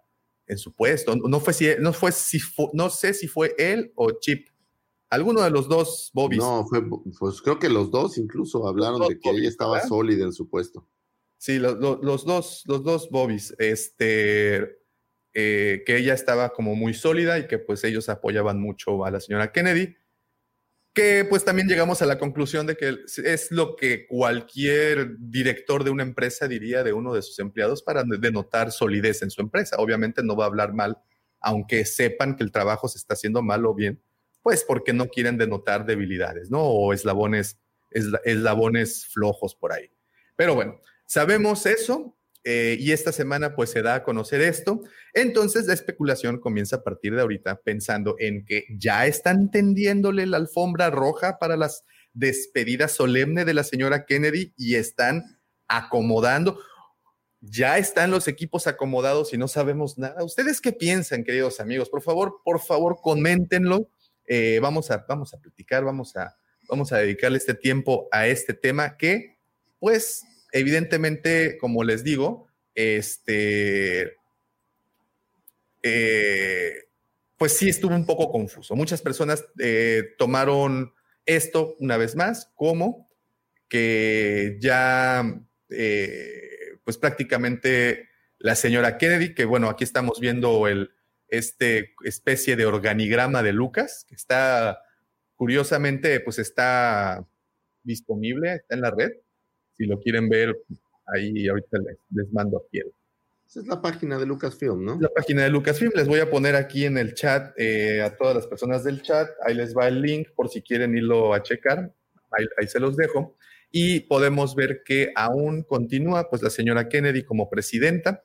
Eh, esta Lingwen Brennan continúa como vicepresidenta y pues manager general. Y aquí abajo podemos ver como en la misma línea a Momita Sengupta, eh, vicepresidenta y producción física. Eh, obvio a Dave Filoni, como lo habíamos ya platicado. A Rob Bredow, eh, Senior Vice President y jefe creativo de la oficina ILM. Y a la señora Ronda Hort, eh, igual vicepresidenta de negocios y asuntos legales. Bueno, pues esa es así como que la cabeza de esta pirámide. Y aquí arriba donde dice leadership, pues ahí quién va. Aquí va un, un ratón, ¿no? Con dos orejas. Este, o algo así. Juan Carlos Disney. Juan Carlos Disney, como dice el profe. Pues ahí está. Esa es la nota. Mira, ¿Cómo la? Lo primero que yo te diría, yo creo que, que se exaltaron de más, porque hay un detalle que no sé si notaron, pero lo hicieron director, no vicepresidente. Es decir, las cabezas, cabezas son vicepresidentes. Si tú puedes seguir cómo es el organigrama, súbele un poco. Tenemos Ajá. eh, vicepresidente, Lynn Brennan. Luego baja. Y todos los sectores son vicepresidencias. Y Dave Filoni sigue siendo un director. Es decir, me parece a mí que básicamente es una jugada eh, de ponerle nombre a lo que ya hacía, pero no siento que de ninguna manera vaya a tomar el puesto eventualmente de la señora Kennedy. Digo, independientemente de que la señora Kennedy se vaya a ir o no, que hasta ahorita no parece que así vaya a ser, eh, digamos que en un futuro cercano, pero tampoco creo que el día que suceda vaya a ser Dave Filoni quien, quien tome las riendas. Estás hablando de un gran creativo y estás hablando de gente que de Filoni ha hecho eh, series animadas que han tenido un gran éxito, ahora con el Mandaloriano han tenido un gran éxito, pero hay muchos ámbitos más que el presidente ejecuta que también van de una versión un poco menos creativa y más administrativa, más eh, cuestiones financieras y demás, que yo no estoy seguro, digo, no lo sé, pero creo que no es eh, lo que más le, le exaltamos a Filoni. A Filoni creemos que es un gran creativo, pero no sé del otro lado qué tanto bagaje traiga y no me parece que en su carrera, al menos lo que aquí vemos, haya habido este, pues esta versión en donde ha producido las 500 películas que tenía la señora Kennedy, ¿no? Ese es nada más como el comparar. Y sin hablar de si es buena o mala la señora Kennedy, creo que, que las carreras son diferentes, vamos, en cuanto a lo que ha hecho Filoni con lo que ha hecho la señora Kennedy. Yo creo que va a llegar alguien más o va a ser alguien más de estas vicepresidencias que tenemos por ahí. Eh, pero tampoco creo que sea una noticia de que ya van a destronar a la señora Kennedy. Es más, yo creo que esta es una decisión de ella y es una jugada de ajedrez que yo haría si tengo un jugador ahí que está pisando. ¿Pero está solicitando la porra? Claro, pues no solo la porra, digo, el cuate es bueno, pues vamos a subirlo para que me ayude a hacer cosas buenas. O sea, eh, vamos a hacer buen, buena sinergia con él, ¿no? Que, que yo sepa, nunca han estado tan peleados o algo así. Digo, había estos comentarios de que no la dejaban entrar al set y no sé qué, pero la realidad es que eh, yo creo que lo que hizo, pues le fue, dio un mejor puesto a uno de sus caballos de batalla y con este es un movimiento que al fandom lo hizo muy feliz, entonces... Nos escucharon, nos escucharon. exactamente. Ganamos, por eso es lo que decía al principio. Yo no sé, es más, te voy a hacer la pregunta dura, ¿no? ¿Quién se fue para que él tomara este puesto? ¿O crearon el puesto? No, este, no, no, no, no, no, no, el puesto ya existía, el puesto, eh, a ver, espérame, estoy compartiéndoles la pantalla todavía, viendo este organigrama. Eh, pues mira, lo comparte con él. Oye, hasta en recursos humanos tienes vicepresidente. oye, sin agraviar a los Oye, pues, eh, pues, pues, Jolis es la vicepresidenta del corazón de muchos. Pero fíjate lo que estás viendo, a Duke Chain, que es el, heredero de, de Pablo Hidalgo, él sí es vicepresidente. O sea, él es el, el jefe de Filoni. Pareciera. Pareciera ser. Yo creo que, están en departamentos distintos, más allá de que dice director creativo. ¿no? Duke Chan creo que se encarga más de la cuestión de maquetas y Filoni se encarga más de la, de la cuestión este, de historias, de narración. ¿no? Me parece, si bien por ahí es el mismo departamento, que son dos, dos ramas distintas. No sé hasta qué punto uno se pisa con el otro. Creo que trabajan en conjunto más que nada. Eh, eh, es que em, como, a mí me quedó muy, muy este, como que marcado lo que dijo Lucifer en la cuestión de la palabra vicepresidente. Y, y, bueno, aquí vemos que tiene prácticamente la misma descripción del puesto Doc Chan que Filoni con la Mm, situación de que pues Doug Chang, si, Chiang, perdón, si es, si tiene esa, esta palabrita tan incómoda que dice vice. ¿No? No sé. no vice president. No sé, no lo sé. Pero bueno, independiente sí, creo que como dice el profe, son dos departamentos diferentes. Habría que, habría que ver cómo, cómo es el, el, organigrama dentro de Disney, ¿no? ¿Qué, consideran ellos que es eh, porque en, la, si aparecen en la página por orden de importancia, Filoni está en cuarto lugar, digamos, ¿no? Entonces, y Doc Chiang está mucho más abajo. Entonces, no sé el tema de director, ¿no? Que, que si es un poquito más que algunos vicepresidentes, no sé, porque como que hay muchos caciques, ¿no?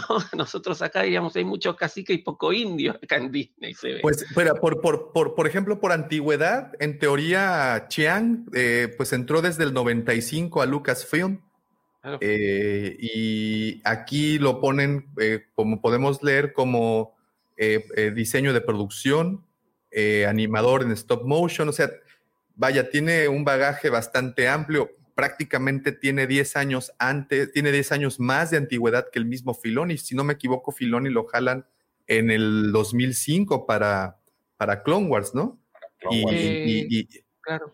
Y Chiang, pues bueno, él lo tenemos desde, desde, pues trabajando prácticamente desde el 95. Entonces, Aquí lo único, repito, no, no, no, no, no es ni siquiera para que les, para perder más tiempo acá. Simplemente me llamó la atención que tienen la misma descripción de, del puesto, nada más que uno, es, que me estoy yendo para ver qué otros puestos, pero viene, por ejemplo, eh, John Favreau, pues no, todavía no. Hasta Atena Portillo trae uno de vicepresidencia. Pero fíjate, lo curioso es que las vicepresidencias parecieran ser los directores de las diferentes áreas Y el, eh, digo, en, en mi cabeza, en un organigrama, pues tienes al presidente, al vicepresidente, direcciones y gerencias.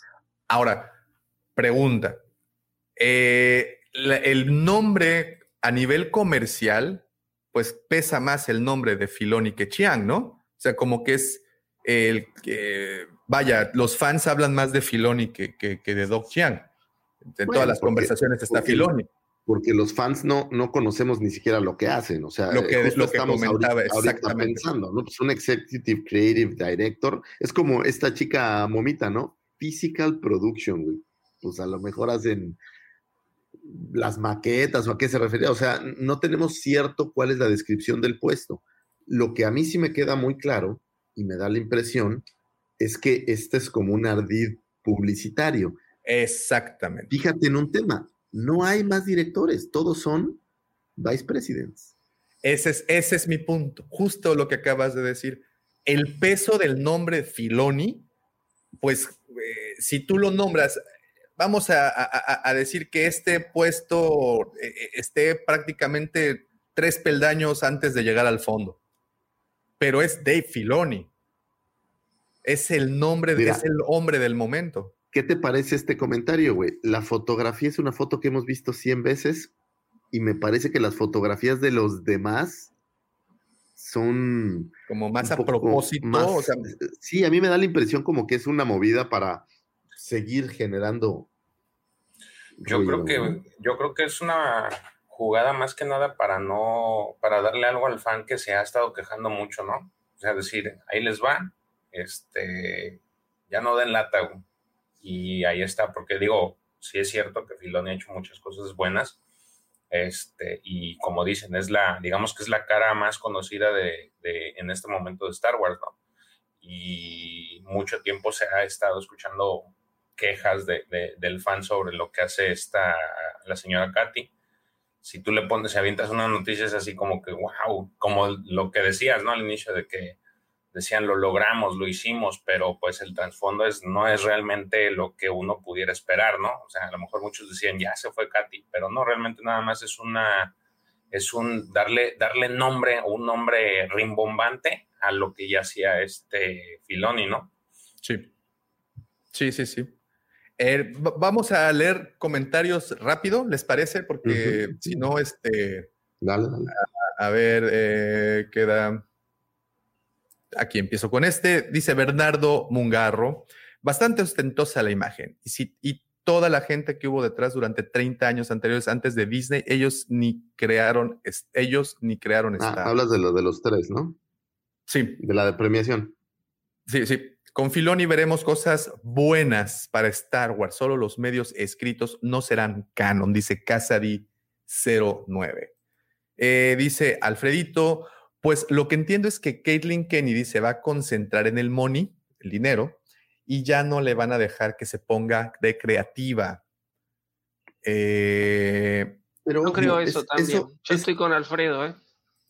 Pero eso es muy efímero, porque si bien tiene arriba gente en Disney, Katy sigue siendo la presidenta. Entonces, el decir ya no la van a dejar, me parece que ahí es, es complicado. Si tú a un presidente de una empresa ya no lo vas a dejar, lo tienes que correr.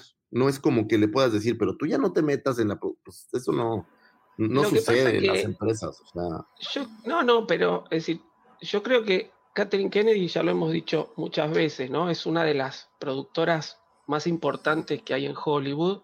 Si basta abrir IMDB y vemos la cantidad de éxitos que ha producido, es decir, no podemos este, ni, ni, ni, ni, ni decir nada de, de todo lo que ha hecho. No, no se le Eh, desacredita nada. Pero bueno, tenemos a, un- a una persona como Filoni que creo que en este momento es de todos los que trabajan ahí adentro, él y Fabro, pero sobre todo él, son los que más entienden Star Wars y el rumbo que tiene que tomar Star Wars. Un rumbo que en algún momento se torció un poco, más allá de que nos gusten o no nos gusten las cosas que han hecho.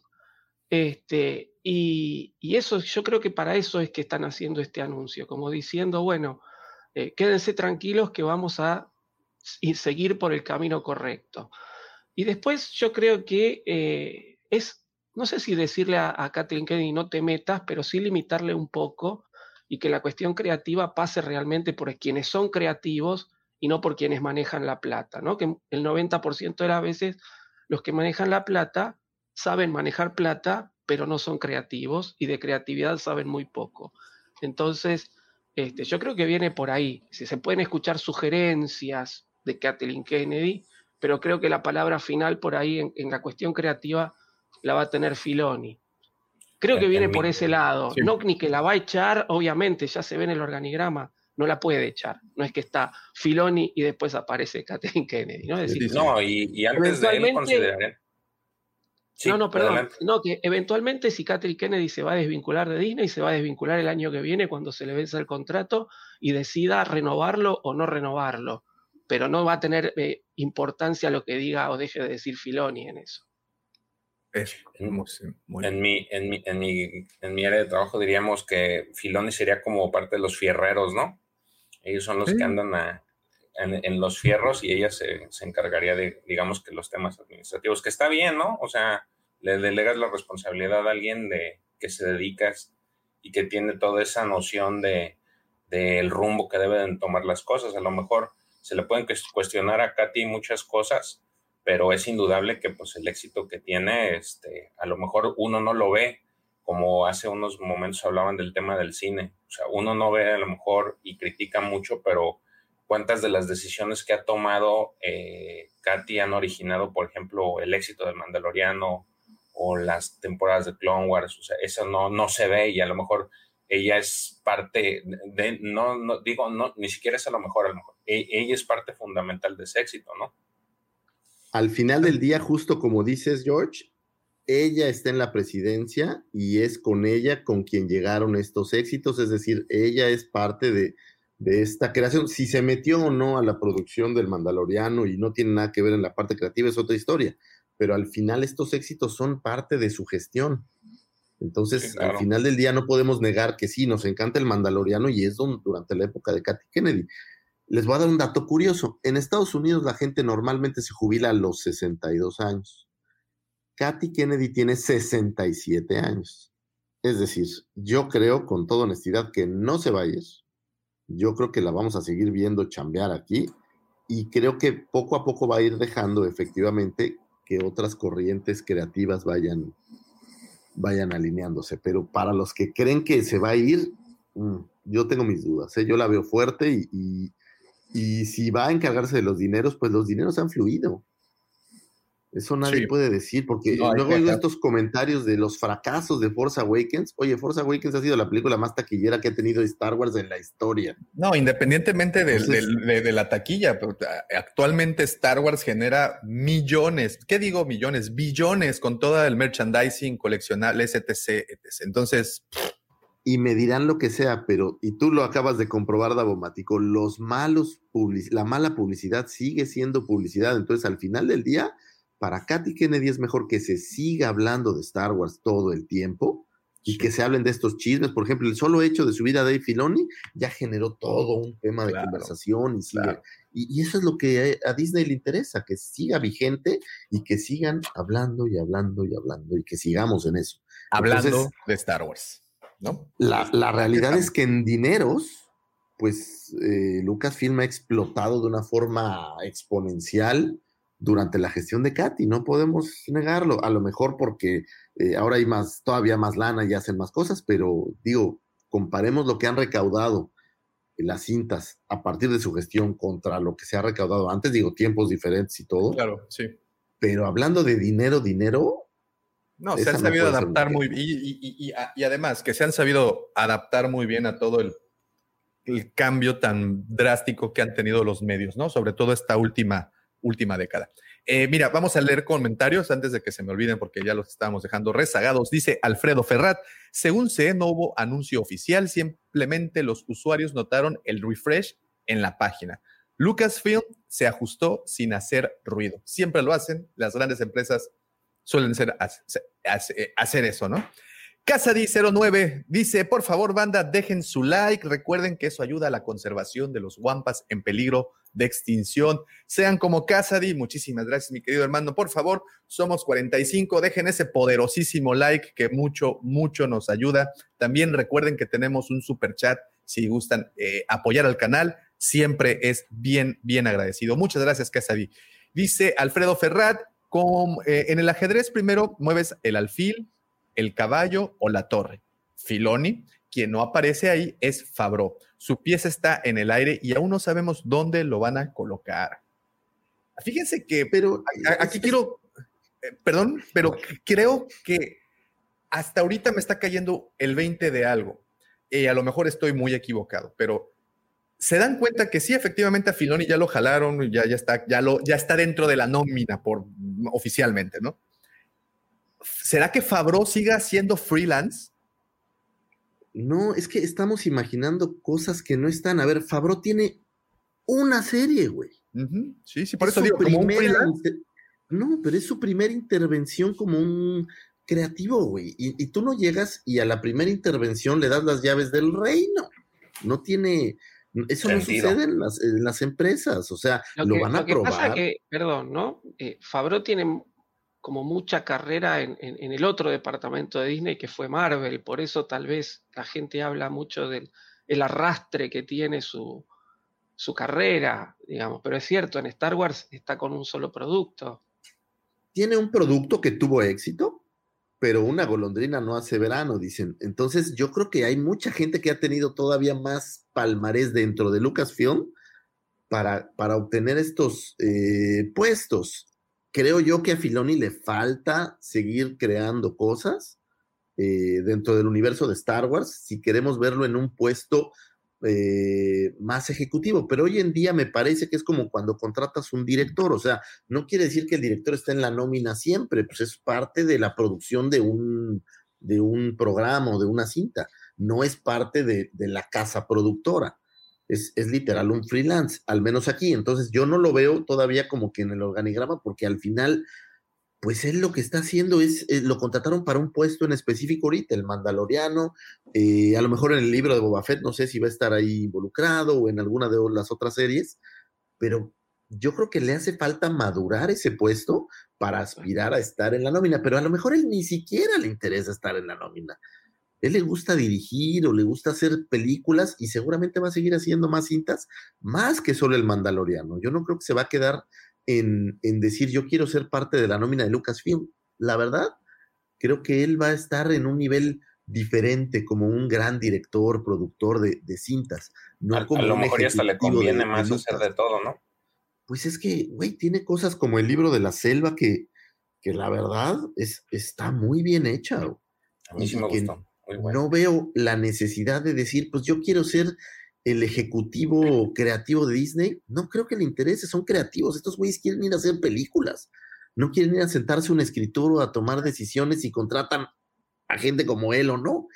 Digo, es, lo que pienso desde una óptica más, este, pues ya soy, yo administrativo de, todo el día, entonces eh, yo lo veo como un poco distinto, creo que, que le estamos dando... Eh, mayor importancia, ¿no? Cosas que a él a lo mejor ni le interesa, eso se me figura, ¿eh? Esa impresión me da. Eh, continúo, dice Casa 09, podríamos decir que con Filoni no veremos piedras en la serie. Este, espero que no, mi querido Casa, y ojalá que no.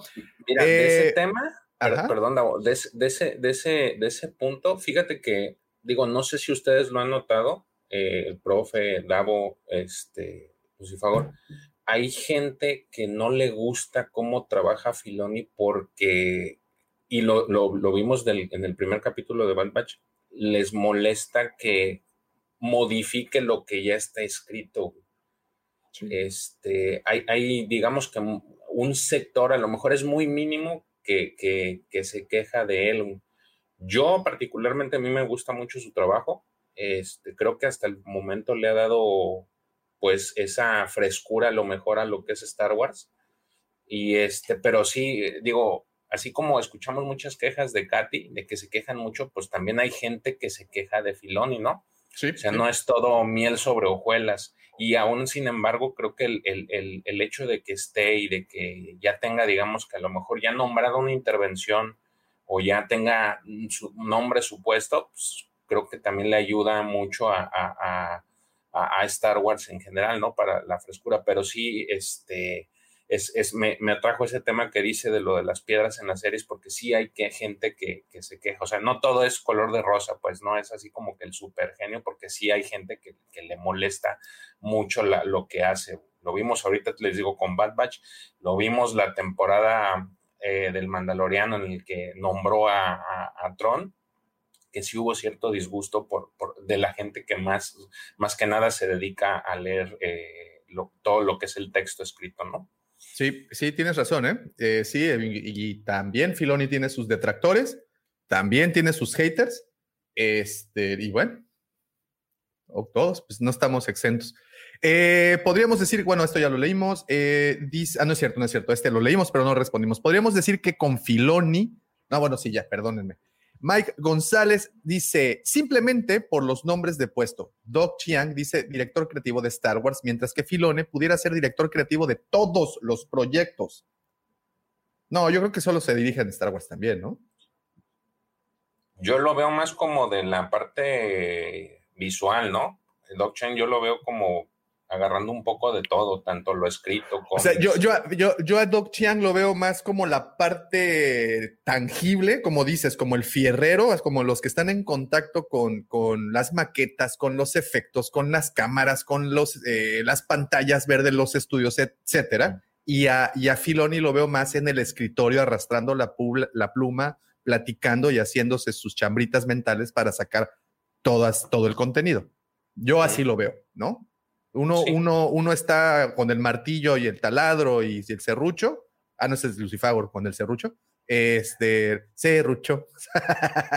y al otro lo veo como en, en, la máquina de escribir, ¿no? Metiéndole duro a todas las teorías y a todo eso. Esa es mi, mi, mi, mi percepción. Alfredo, tomando la metáfora del propio imperio, los vicepresidentes son MOF. Filoni sería algo así como un gran admirante o como Krennic, un líder de proyecto. ¿Les gusta la metáfora? Me gusta. Me Yo gusta. la vería como Krennic. ¿Como Krennic? Uh -huh. Dice Jorge Sánchez, ¿cómo estás, Jorge? Excelente mañana. Filoni tiene que estar en un puesto creativo y no administrativo. 100% creo eso. Luis Novoa, como vicepresidente tienes las tareas más de tipo estratégico. Como director, estás más dedicado a la producción. ¿Quién sabe si Filoni, sin tener puesto creativo, sea tan bueno? Dice Casa 09, le dirán respetuosamente a la señorita Kennedy, ya siéntese señora. Uy, se lo están diciendo desde hace como, ¿qué? Como cinco años, ¿no? Más o menos. Pero no se deja, se me hace que ser bien terca, ¿eh? Digo, sin conocer. Ay, sí, así, así como, como nos gustan, ¿verdad? Jorge Sánchez Galán, Filoni es el chef de Lucas Film, no el gerente administrativo de Lucas Film. Me gusta esa, esa, esa, esa analogía, ¿no? Esa, esa analogía. Buena analogía, sí. sí. sí. Eh, Bernardo dice, viendo ya el cuarto episodio de Bad Batch, creo que Filoni se está repitiendo a sí mismo, se está ciclando y ahorita vamos para allá, ahorita vamos para allá y yo también noté lo mismo. Fíjate. Yo fíjate que sentí exactamente. Ay, ay, ay, híjole, ve, quédense porque también vamos a platicar del episodio 4 de Bad Batch. Eh, apocalíptica, profe, pero el tema es que la persona que maneja la plata de distintos, entre paréntesis, patrocinadores, no me sale el nombre, tiene que manejar y administrar los distintos intereses. Y acá es donde se genera el lío. ¿Sí? Eh, no sé a qué le llama eh, intereses, digamos. Eh, la, la, persona que maneja la plata tiene que gestionar recursos. El creativo viene y dice, yo acá quiero una batalla entre 5.000 naves espaciales y el productor tiene que decir, hay plata para hacer 5.000 naves espaciales o hay plata para 10 naves espaciales o hay plata para dos naves espaciales o no podemos hacer la batalla porque no hay plata. Este, pero después, ¿quiénes son los que van a ganar la batalla? Eso solo lo tiene que decidir el creativo, no lo puede decidir el productor. Más allá de que Hollywood tiene una eh, larga historia en que los productores, como son los que ponen la plata, muchas veces han modificado cosas en las películas y después tienen que pasar como 30 años hasta que el director puede relanzar su versión, ¿no? Pero más allá de eso, es decir, es un problema que hay siempre cuando se trabaja en una industria. Para lo otro tenemos el cine arte, Pero yo creo que acá, en, en, en, en, en una, en un tema como, como es Star Wars, donde hay mucha gente que, que lo sigue, Star Wars es un fenómeno tan masivo que muchas veces el, el productor, el que maneja la plata, tiene que dar un paso al costado y decir, no, este es el creativo, este es el que sabe, yo no me puedo meter y tengo que confiar en lo que él hace. No digo que pase siempre, no digo que esté bien, ¿eh? es decir, para mí está mal que el que maneja la plata se meta a nivel creativo, este, pero bueno, jamás trabajé en, lo que es una gran industria del cine. Yo siempre, eh, mientras estuve más vinculado al cine, lo hice acá en Argentina dentro de un sistema under, si se quiere, ¿no? Eh, y ahora me quedé más en la parte teórica. Ya dejé de, dejé de ir a rodajes y demás por cuestiones de tiempo, pero eh, yo creo que los productores tienen que gestionar para que se cumpla lo que el creativo necesita. Si se puede o no se puede, pero no se pueden meter en la parte creativa. No es algo, eh, no es la actividad del productor. No es El algo productor, maneja, el productor maneja recursos. El productor, si quiere ser creativo, que haga su propia película. Es decir, esa es, es digamos, Oye, me recuerda mucho, lo que opinamos en general todos los que venimos me recuerda mucho ¿no? algo que decía. Me recuerda mucho algo que decía Rubén Blades, que cuando él escribió Pedro Navajas y la presentó en la casa disquera, le dijeron, no, ¿qué te pasa? Esa canción es demasiado larga, recórtale aquí, recórtale allá, ¿no?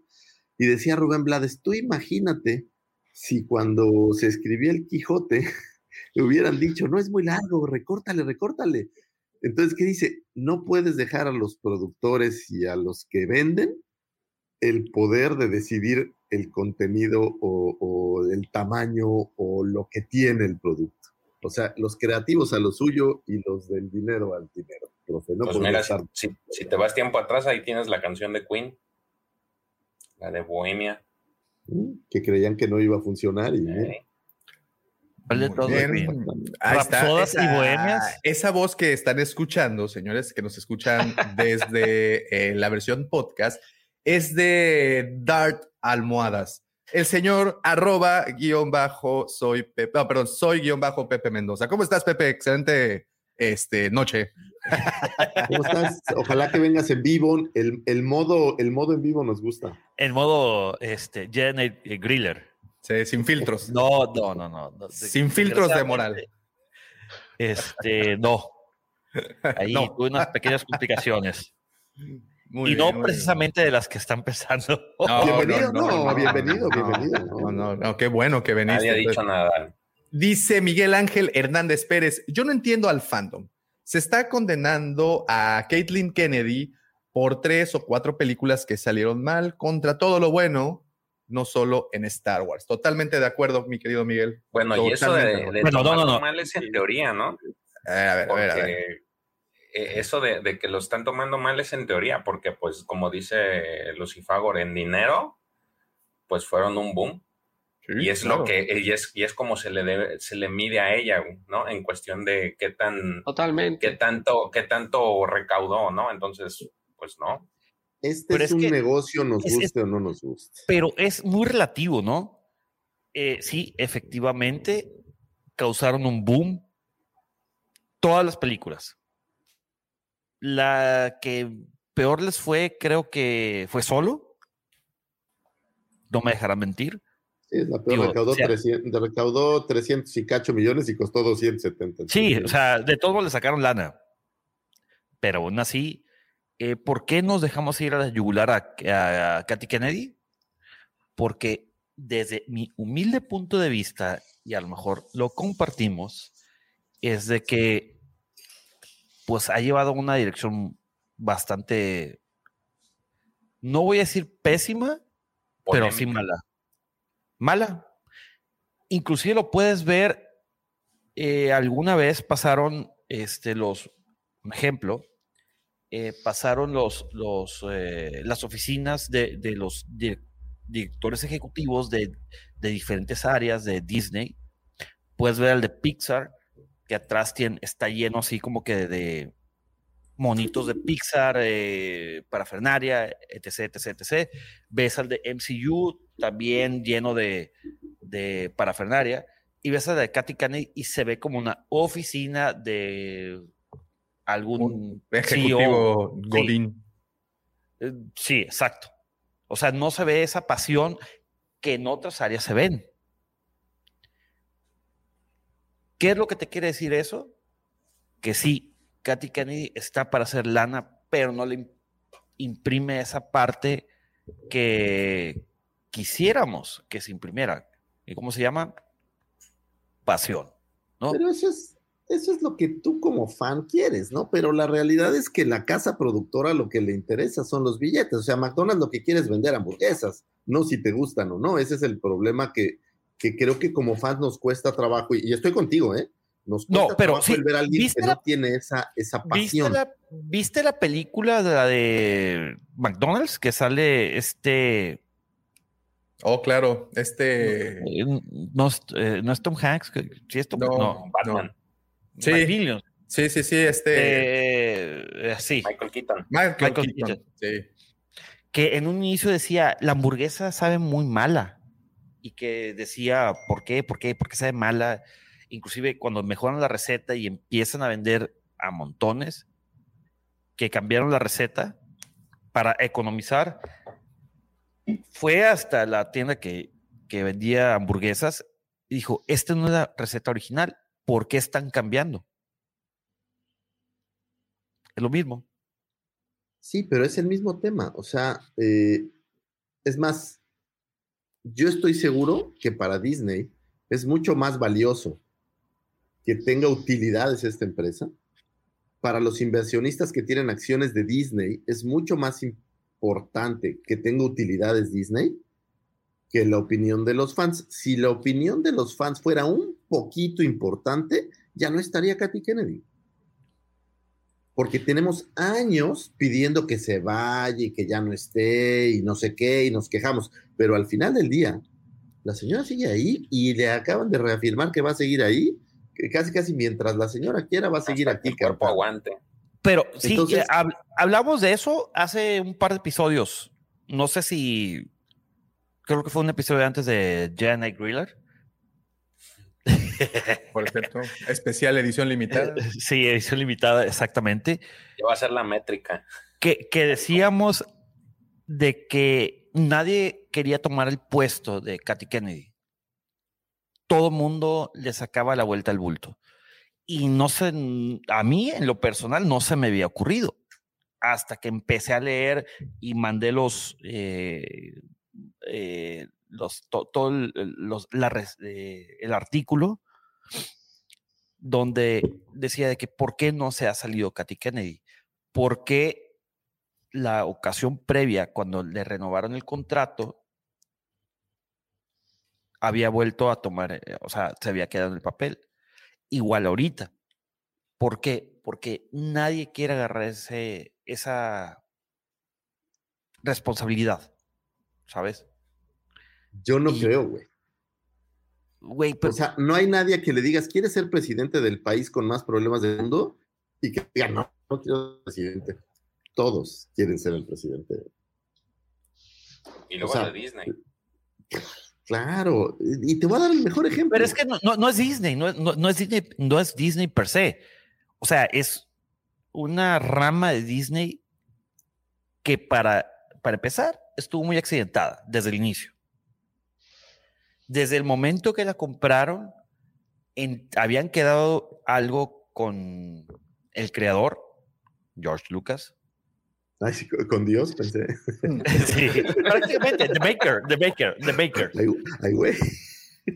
Y al final del día, al final del día, no le cumplieron.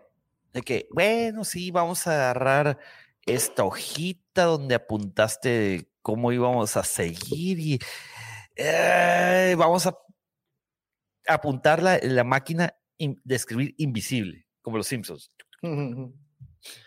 Y no se cumplió. Hasta el mismo Lucas dijo, "Güey, eso no es lo que habíamos quedado, pero Disney, desde cierto punto de vista, tenía razón. ¿Cuál era la razón? Pues que eran los dueños. Y como como dicen, están aquí para hacer billetes. Ahí te, va, ahí te va la mejor razón por la cual yo creo que no se va a ir la señora Kennedy. Disney pagó 4.200 millones de dólares entre acciones, efectivo y billete por Lucasfilm. Kichin, kichin. Hoy en día las primeras... eh, Miles de millones, ¿no? O sea, billones en, en, películas, en, en, en Es correcto. Estados eh, en- Las primeras cinco películas que editaron recaudaron 5.400 millones de dólares. Es decir, en seis años, ellos ya habían, bueno, ni siquiera en seis, en cinco, porque realmente la última salió en 2019, ¿no? En Rise of Skywalker es en diciembre, ¿no? Sí. En cuatro, en cinco años, ellos ya habían recabado lo que costó comprar y a partir de este momento, la inversión ya, vámonos. Digo, si quitamos a lo mejor lo que costó hacer las películas, que es un promedio de unos 250 millones, prácticamente ya llegaron a ese punto. ¿Cuál es el tema? Para tú invertirle esa cantidad de dinero y en cinco o seis años recuperarla y ver el horizonte como que lo que sigue ya es virtuoso, hicieron un gran negocio, gran negocio. O sea, yo no tendría como ejecutivo de Disney nada que reclamar a la señora si el box office, y esto no incluye el Mandaloriano y no incluye lo que haya generado Disney Plus y todo esto que también es parte de su gestión. Entonces, digo, lamentable que no haya la pasión, pero creo que la señora Kennedy en dineros no ha fallado y su puesto debe de ser generar utilidades para que los inversionistas de Disney sean muy felices y le sigan metiendo billetes. Es la parte donde yo veo que, que, que los fans perdemos porque el dinero, el cochino dinero siempre es más poderoso que, el, que la pasión a veces. ¿no? Y, y aquí es en donde entra este comentario precisamente de eh, Ricardo André Michel Oliva. A Disney Incorporation le importa poco las cantidades de dinero, le importa la venta del merchandising y los parques. Y en este aspecto, Star Wars ha dejado mucho que desear, sobre todo con la nueva trilogía. Aquí este tema es bastante interesante porque nosotros que estamos involucrados en la venta de figuras de acción, puedo constatar que efectivamente en cuestión de figuras de acción, la venta de los personajes de la nueva trilogía no es tan exitosa como otros personajes. Sin embargo, la venta del merchandising, que no son coleccionables, está por los cielos. Y estoy hablando que de la gorra, que del delantal, que de la pluma, que del sticker, que de la playera, que cualquier otra cosa. Entonces eso a mí me dice una cosa, los otros de la vieja guardia, que somos coleccionistas, pues lo nuevo no te atrae. Sin embargo, a la gente que no es coleccionista, que va más por lo casual, la que paga el, boleto del cine del viernes por la tarde, esa es la gente que está dejando el dinero y es, es ese dinero que quieren. Pero bueno, ya hemos platicado Pero, a, a ver, Davo, ¿te refieres a que las secuelas, digo, quiero entender eso, las secuelas han dejado más por, por el tema de merchandising que por figuras? si lo ves desde el punto de vista que estamos en mercados completamente diferentes y los tratamos de comparar con el mercado que era 1999, 2002 y 2005, y luego si nos brincamos al mercado que era el 77, 80 y 83, y brincamos al mercado que es 2015, 2018 y 2010, no, 2015, 2017 y 2019, ¿no? Que fueron la- las fechas. Actualmente, por el, la- el tema de, de lo globalizado y la fácil comercialización de todos los productos, sí, está por los cielos actualmente. Son puntos y números que no se ven, pero, pero por el amor de Dios es cuestión tan sencilla de ver lo- a los niños, por ejemplo, los ves con sus playeras de Kylo Ren, de Rey, de BB-8. BB-8 es una- una- un monstruo. Ahora lo puedes ver con Grogu, ¿no? Entonces sí, sí creo que es diferente. Sí, sí creo que Honestamente, sí. Galaxy Edge está Entonces, Yo vos sabés que yo eso iba, pero eso iba a comentar. Es decir, no me parece que el parque no esté dando ganancias, un porque está lleno, está está. tapado de gente. Sí, sí. Entonces, sí, sí creo que en cuestión de figuras de acción para los de la vieja guardia puede aparentar que el producto no se venda, pero el resto de las cosas se está vendiendo y se está vendiendo bien cabrón. Entonces, bueno, Ahí, hay que, ahí quedamos con, con, con eso. Dice también Ricardo, eso fue lo, eh, lo, que cambió con el Mandaloriano. En lo personal, creo que a medio plazo sí saldrá Kennedy. Pues es que en algún momento tiene que salir. Dicen, ya tiene 67. Ya, 67 ya, sí, que se jubile. O sea, yo a no, lo mejor les auguro pero... de que a los, a los 70, ¿no? Pero ya va a ser porque dice, bueno, ya, ya quiero descansar. Yo creo que va a ser cuando dejar. ella esté cansada realmente, porque eh, te digo, en Estados Unidos normalmente 62 es la edad de jubilación y, y ya también, ¿no? Pero bueno. 65, ¿no? Es de que ya te dicen gracias por participar. Dice Alfredo Ferrat. Lucifago, la señora Caitlin Kennedy es la dama para ti. Hashtag match made in heaven. Made si in me va, heaven. oye, si me va a dejar algo de dinerito, sí, sí le que sea tu yo pensaba, yo, yo, pensaba que era este Liz. La reina Elizabeth. La, ah, la no. reina de Inglaterra. Güey. Ah, no, es que aquí la conocemos como Chabelita, Pepe. Oye, Ah, este, bueno, pregunta eh, Bernardo, eh, va llegando de Moss Eisley el buen Pepe Mendoza. Otra vez. No, no, no. Tuve No, hoy no. situaciones ahí. Hoy no, hoy no. Casa dice Sí, nueve. hoy no, hoy no. Imaginen la siguiente Santa Trinidad creativa en Star Wars. El Filonis, Fabro y Lucifagor. ¿Eh? ¿Eh? ¿Qué tal? Sin miedo al éxito, papu. Vámonos. No, yo, hasta fíjate el que yo cielo. nunca podría, yo nunca podría estar ahí porque soy tan amargo que me criticarían más que la señora Kennedy. Y no, no, no, no, no creo que lo haría bien, la verdad. Dice ahor- me, me- vería al que espejo y me diría, del- perdón, ahorita que hablemos del episodio de, de, de Bad Batch, Batch. voy a, voy a hacer un comentario que tiene que ver contigo. Sí, yo, yo me imagino al señor eh, Lucifagor en la mesa creativa viéndose al espejo y diciéndote, diciéndose, te odio, te odio, te odio. Oye, ¿has visto esa película de- del niño que se hace grande y que entra a una juguetería a trabajar? No me acuerdo, Sí, se llama la de Tom Big, o- Hanks. Se llama la de eh, Tom Big. Hanks, ¿no? Yo La- sería Big literal el güey ese cuando están el güey hablando del juguete maravilloso que es un edificio que se transforma y que levanta la mano y dice, oye, pero no lo entiendo. ¿Qué hay de divertido de jugar con un edificio?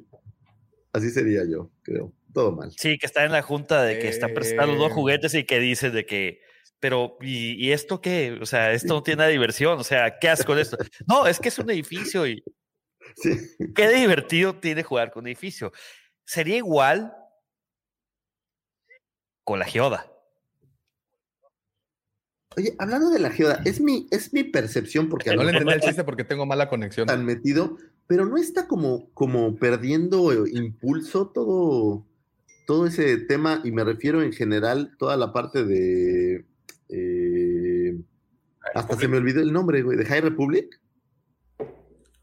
Está como Yo creo que- ¿no? Yo creo que no les ha resultado tal como qui- hubieran esperado. Yo Pues George. te- tengo, tengo unas, este, bueno, algunas quejas al respecto, pero es más porque no han, no le han dado la difusión, yo creo. Digo, se han estado omitiendo, por ejemplo, Latinoamérica. Apenas en, en esta semana, creo que fue, y este Panini sacó la sacó el anuncio de que iban a las preventas de, De Halo có- al menos del cómic, los libros llegaron hace creo que dos semanas a Argentina ya en español, profe, y este, y no Sí, se creo le ha que dado la creo que un poquitito más, pero sí, dos, tres semanas más o menos. Sí. Sí, no, eh, creo que aparte de ese problema es eso, y aparte, ya lo habíamos comentado en algún podcast anterior, pues surge High Republic cuando está Mandalorian y es el boom, o sea, ¿cómo le matas a eso? O sea, es- era como, por ejemplo, DC cuando entró, de, quería hacerle competencia a Marvel, pues ni de pedos le ibas a, a ganar porque ya traías todo un este antecedente de varias películas, pues ya el recorrido, este, pues ponerte a Sansón con las patadas en ese, en ese momento, pues está complicado, ¿no? Entonces, creo que también ese, eso ha sucedido con High Republic. Y ahorita, por ejemplo, en junio, en este mes que viene, ya viene, digamos que empieza la segunda ronda de libros. Eh, ahí yo creo que sería bueno, o más bien, este, segunda ronda se va a ser el punto decisivo para saber qué tan exitoso o no va a ser. Como primaria, levanto la mano. Yo difiero contigo, mi querido George. Yo creo que eh, High no ha alcanzado su boom porque la verdad las historias son tediosas y aburridas. Los, el libro, el de, eh, alguna vez lo platicamos eh, el profesor y yo, y creo que fue al aire también, aquí en, en nuestro espacio seguro, eh, que leímos el primer capítulo. Sí, Safe Space. Que leímos el primer capítulo y que cuando lo tradujeron estaba mal traducido. Yo, yo tuve la oportunidad de leerlo en inglés y se veía interesante, se leía interesante. Pero eh, la neta estaba muy chafa. Ya después que lo sigue leyendo, no me atrapó. Los cómics siguen sin atraparme, de que los estoy leyendo y, y prefiero leer otra cosa. Algún, por ejemplo, eh, pues sí, prefiero leer un, algo de Legends. Es que creyeron que el éxito estaba escrito en piedra y no es así. es una geoda. Oigan, a ver, dice Jorge Sánchez Galán, pregunta para todos. ¿Qué hubiera pasado si Lucas hubiera vendido la saga a otra empresa que no fuera Disney y que Caitlin Kennedy se hubiera des- deslindado de toda la responsabilidad que encargó de Lucas? Un what if. Un ¿Quién potente what if. ¿Warner? ¿Pudiera haber sido? Y aún así, Warner trae sus broncas. Yo creo, No creo que hubiera. a mi tirado. muy humilde e ignorante punto de vista, yo creo que no, no hubiera, o sea, Disney tiene el- el- el- la maquinaria pues para poder hacer lo que están haciendo. Sí, pues digo, es para si, mí acaso, el- si acaso Warner le pudiera competir y miren, traen toda la bronca que traen ahorita con el Con universo de DC. DC. Entonces, Lo en que estoy seguro es que no tendríamos la misma cantidad de cintas ya liberadas ni de material. ¿eh? Yo creo que el material se hubiera limitado muchísimo porque Disney pues, es esta máquina que todo el tiempo está. Pero lo que sí, lo- pero vuelvo a insistir, lo que sí les ha jalado de Disney y lo mejor que pudieran haber hecho es darle a Filoni, a Fabro, su propio show. Y que de ahí se ha ramificado y ya, por ejemplo, eh, ya vimos la última temporada de, eh, de Clone Wars, eh, está The Bad Batch, que a pesar de que el, el- ahorita va medio flojo, vi solamente una parte del cuarto episodio, pero sí está medio flojo. Ya vamos para allá. Ahora llegamos. Sí. Ah, espérate tantito, por favor. Ya, Por eso de- Pero era, era- vamos por preguntas. Eh, mira, tú que justamente comentabas, Pepe, eh, Ricardo André dice, y si recuerdan el final de la película de McDonald's, terminaron vendiendo terreno en vez de hamburguesas, una analogía que calza perfecto con Disney. Muy buen punto Sí. ahí, mi querido. De Ricardo. hecho, McDonald's es rico no tanto por vender hamburguesas, sino por el real estate. O Es sea, una- por las hecho, Es propiedades, una empresa de bienes raíces, no es una Sí. empresa de hamburguesas como queremos. Sí, sí, como la claro. iglesia. La verdad. Pues, La Bueno, iglesia. o con los es- eh, el- el- el- el- no, pero es que los Oxxos, no. eh, ahí hay un pequeño detalle. El Oxxos renta muchas propiedades, no es dueño de las propiedades. Eso sí. La iglesia, igual que McDonald's, es el eh, inmobiliario. Ya no voy a entrar en más detalles de la iglesia para no herir No, sus ese sí, sensibilidades. vaya a ser. seguro. Espacio Oigan, a- antes de continuar, a- antes de continuar, antes de continuar, veo que eh, este, somos 57 reunidos en esta hermosa mañana de sábado. Este, y veo eh, escasos, no, no se alcanza, está, 38 39. likes. No, sean 39. malitos, dejen su poderosísimo like. Recuerden que eso ayuda a la subsistencia. Es como 39, el, ¿verdad? el alimento ahí va, de las- ahí va subiendo. Sí, para que eh. Janet eh, Griller se pueda levantar temprano y se pueda conectar, ya saben. These are not the likes you are looking for. Pero Si, fíjate si que le, estaba si le viendo aquí. avientan un sticker, va a escuchar el hielo, como la vez pasada. no, mira, fíjate, traigo Oye, la. leyendo el comentario de Dice- Apocalíptica, regresa tantito al de Apocalíptica que me llamó la atención. Uno antes. Antes. El de la empresa. Sí, El fíjate de la que empresa. Habla de que eh, teniendo una empresa. Ok, perdimos Bueno, a Daumático, nos- pero habla de que teniendo una empresa eh, es- apuntándole a que los fans son el mayor consumidor, pero yo creo que, que a veces creemos que es el mayor consumidor y seguramente lo es de algunos productos, pero yo creo que hay consumidores también, o sea, el, el mundo es tan grande que también le apuntas a ese consumidor casual, el que llega y se compra la playerita Exacto. porque le gustó Baby Yoda, o conozco mucha gente que compró Grogu nomás por lindo. Es Mucha gente vio Mandalorian por nomás por Baby Yoda, güey. O sea, ¿qué Exacto, más no ejemplo quieres, güey? Exactamente, ¿no? Entonces a veces creo que no solo no, los ser los fans no es el, el único target que tienen estos malditos claro que no. que se llevan nuestro Benditos. dinero, maldita sea. Pero bueno, Davomático, ¿estás bien? ¿Te fuiste? ¿Te fuiste a servir una cuba? eh, me fui. Para tengo- casi tengo- es agua. Tengo Es vodka, es no te agüita, hagas. es que pregunta eh. casa de pregunta. o Son ginebra. las no sé. 8.15, no la mueles.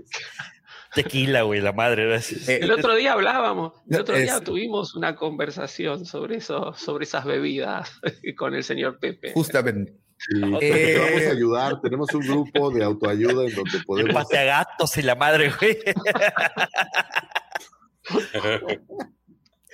Pero bueno, eh, sigan consumiendo la Disney y eso es lo importante porque, pues, al menos va a seguir produciendo cosas aunque a veces no nos gusten. Ay, No, oye, pero a ver, ay, obviamente, ay, obviamente cuando producen algo, perdón, cu- cuando producen algo no cree, sobre todo Disney, con la plata que invierten, no creen que están haciendo algo mediocre. no, es decir, creen que le está- Si le ponen 300 millones de dólares a una película, es decir, no es porque crean que es algo Oye. mediocre. Lo que pasa que después está la aceptación o no del público, es una lotería, pero es decir, Y yo creo pones que a ellos- eso, se le- a dices, eso le oye, deben de es agradecer New Howard, ¿no? ¿No? Justa. A ver, Ron Howard la tuvo que remar, tuvo que. Lo, Tuvo lo- que lo agarrarlo contrataron ya para medias. levantar un muerto. Yo creo que Sí, si sí, hubiera sí. estado Ron Pero- Howard desde el principio, hubiésemos tenido otra cosa también. Sí, sí. Pero, o, o, profesor, si hubieran terminado los directores, que eran, este, ¿quién, quién, quién eran los directores de, de Solo en inicio? Eran hermanos, ¿no? Ahorita te digo Eh, porque no me acuerdo. No me acuerdo, no. no sé si son hermanos, pero sí trabajan siempre juntos y son, hacen muchas comedias, ¿no? Este. Así Bueno. que. Son los directores de la película de Lego, por ejemplo. A ver, déjame. Ah, pero la- la- las películas de Lego son muy Ah, buenas. son los que, hici- los que hicieron Guardianes de la, de la Galaxia, ¿cómo se llaman? No, no, no, no, no, no, no, no, eran no, ellos. no Phil. Lord y Christopher Miller, no, no son hermanos. Phil Lord y Christopher Miller son los Eso sí. directores. Bueno. Este, y a ver, ellos tienen una forma muy particular de, narrar. Hacen comedias, hacen comedias que son de, un estilo este, que explotan por ahí situaciones absurdas. Yo creo que con solo tal vez estaban haciendo algunas de estas cosas. Tal vez hubiese sido interesante ver la, visión de solo de ellos, ¿no? Una, una visión más este, renovadora, si se quiere. No lo vamos a saber, pero Ron Howard es admirable lo que hizo, más allá de que después haya gustado o no. A mí, yo la detesto solo, pero me saco el sombrero ante lo que hizo Ron Howard. No, en serio, me saco el sombrero ante lo que hizo Ron Howard, porque hay que Lo- ponerse un muerto al hombro y levantarlo. Lo mejor que hizo Ron Howard fue Bryce. Eh, eh, eh. Pero, sin duda alguna, y, y le mando un beso, donde quiera que estés, mi mujer, mi mujer está dormida, no me escucha, pero a la señorita Bryce Dallas Howard, le mando un beso desde esta tribuna. No, pero es justo eso. O sea, Disney trata de hacer cosas de calidad, tanto así que consideró que los directores originales no, no iban a hacer un gran producto y trajo a un gran director como Ron Howard a levantar al muerto. Estoy totalmente de Pero- acuerdo con el pro. Pero tú crees, fíjate, yo, yo, yo dif- puedo diferir un poquito contigo, Lucifer, y siempre estoy de acuerdo contigo, pero en esta ocasión, no.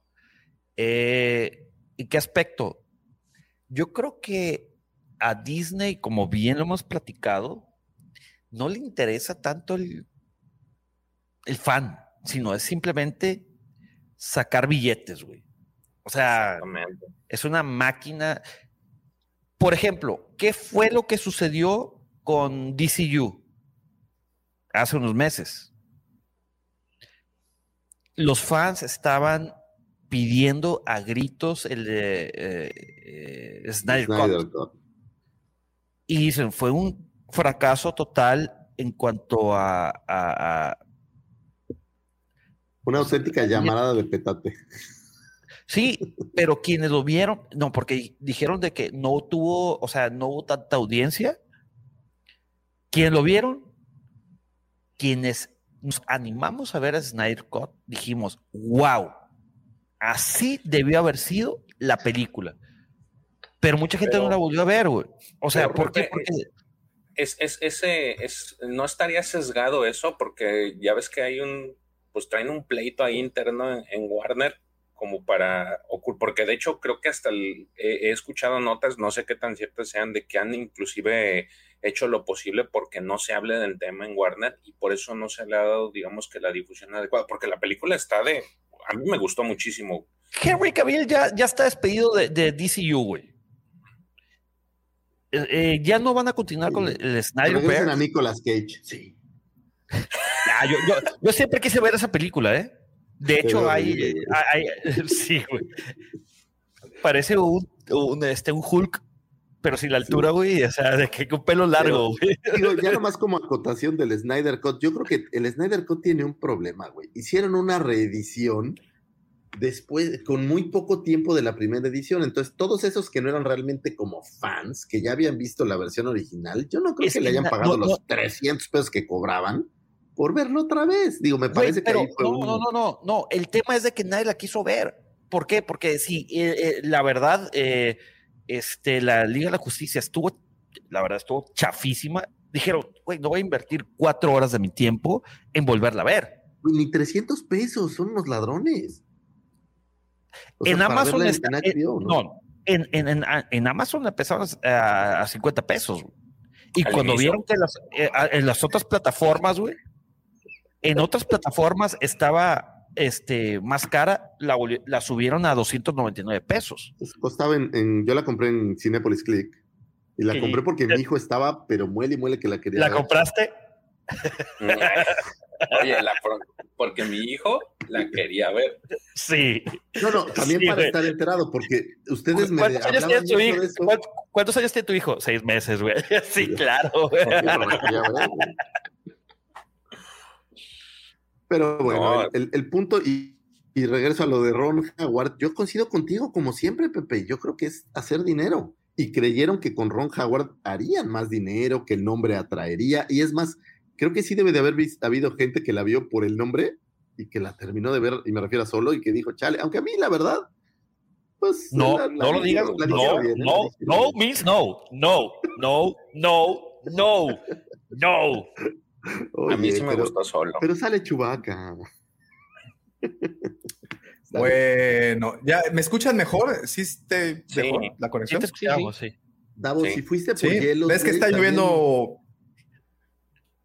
Fue, es fue- que está fue- lloviendo un poco fuerte. Entonces, este, desafortunadamente todavía nos juega bromas el, el clima. Oigan, pues podríamos extendernos por horas con toda esta conversación de quién quedaría mejor en el lugar de quién. ¿Sigo conectado? Por favor, díganme que sí. Sí, Sí, sí, sí, sí, sí. sí, Ah, sí, sí, sí, gracias, gracias. Este, y, igual y tumbo la, la cámara para que a, a lo mejor el audio no, no, no, no sufro tanto No, se, solo el escucha audio. Bien, eh. escucha perfecto, ¿eh? Si te escuchas bien, Oh, ok, qué bueno, qué bueno. Entonces, bueno, ya eh, como les digo, podríamos platicar por horas respecto a ese tema, eh, pero lo cierto es de que hay muchas personas que están aquí porque quieren, necesitan, porque de verdad están así a la expectativa de lo que el señor Lucifagor piensa del episodio 4 del Bad? Batch.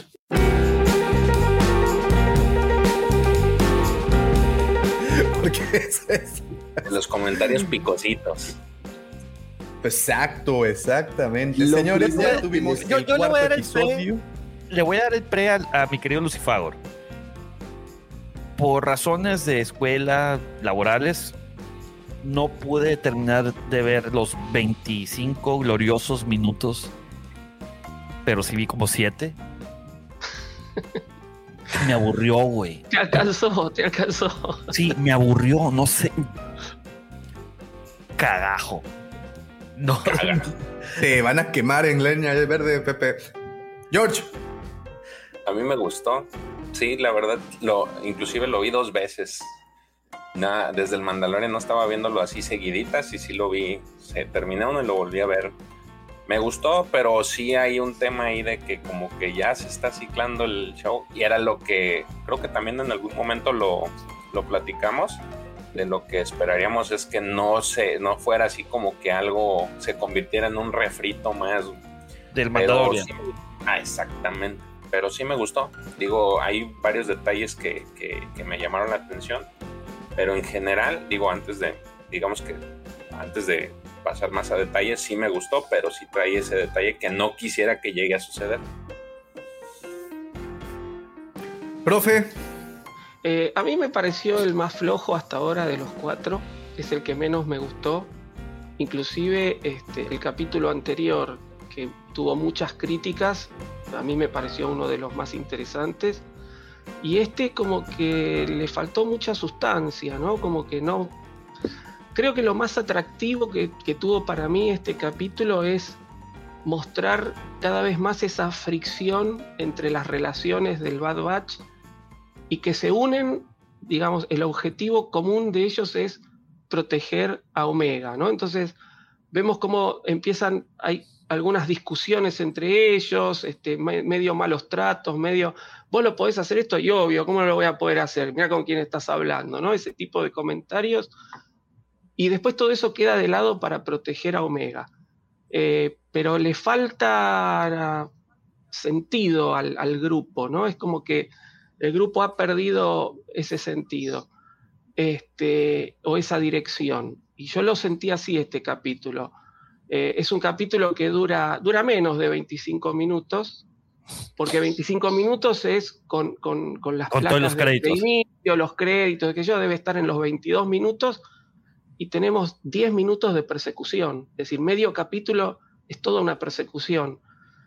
Y eso, eh, es decir, no me estás dando nada en un capítulo de 20 minutos que la mitad sea una persecución, le está fallando. Yo ahí lo vi, lo vi flojo. Este, bueno, es un capítulo. Vamos a ver con qué nos, nos entregan, ¿no? Eh, llego al momento más esperado. No, no, no, no. Señor Lucifer, por favor. Pues, Ilumínenos.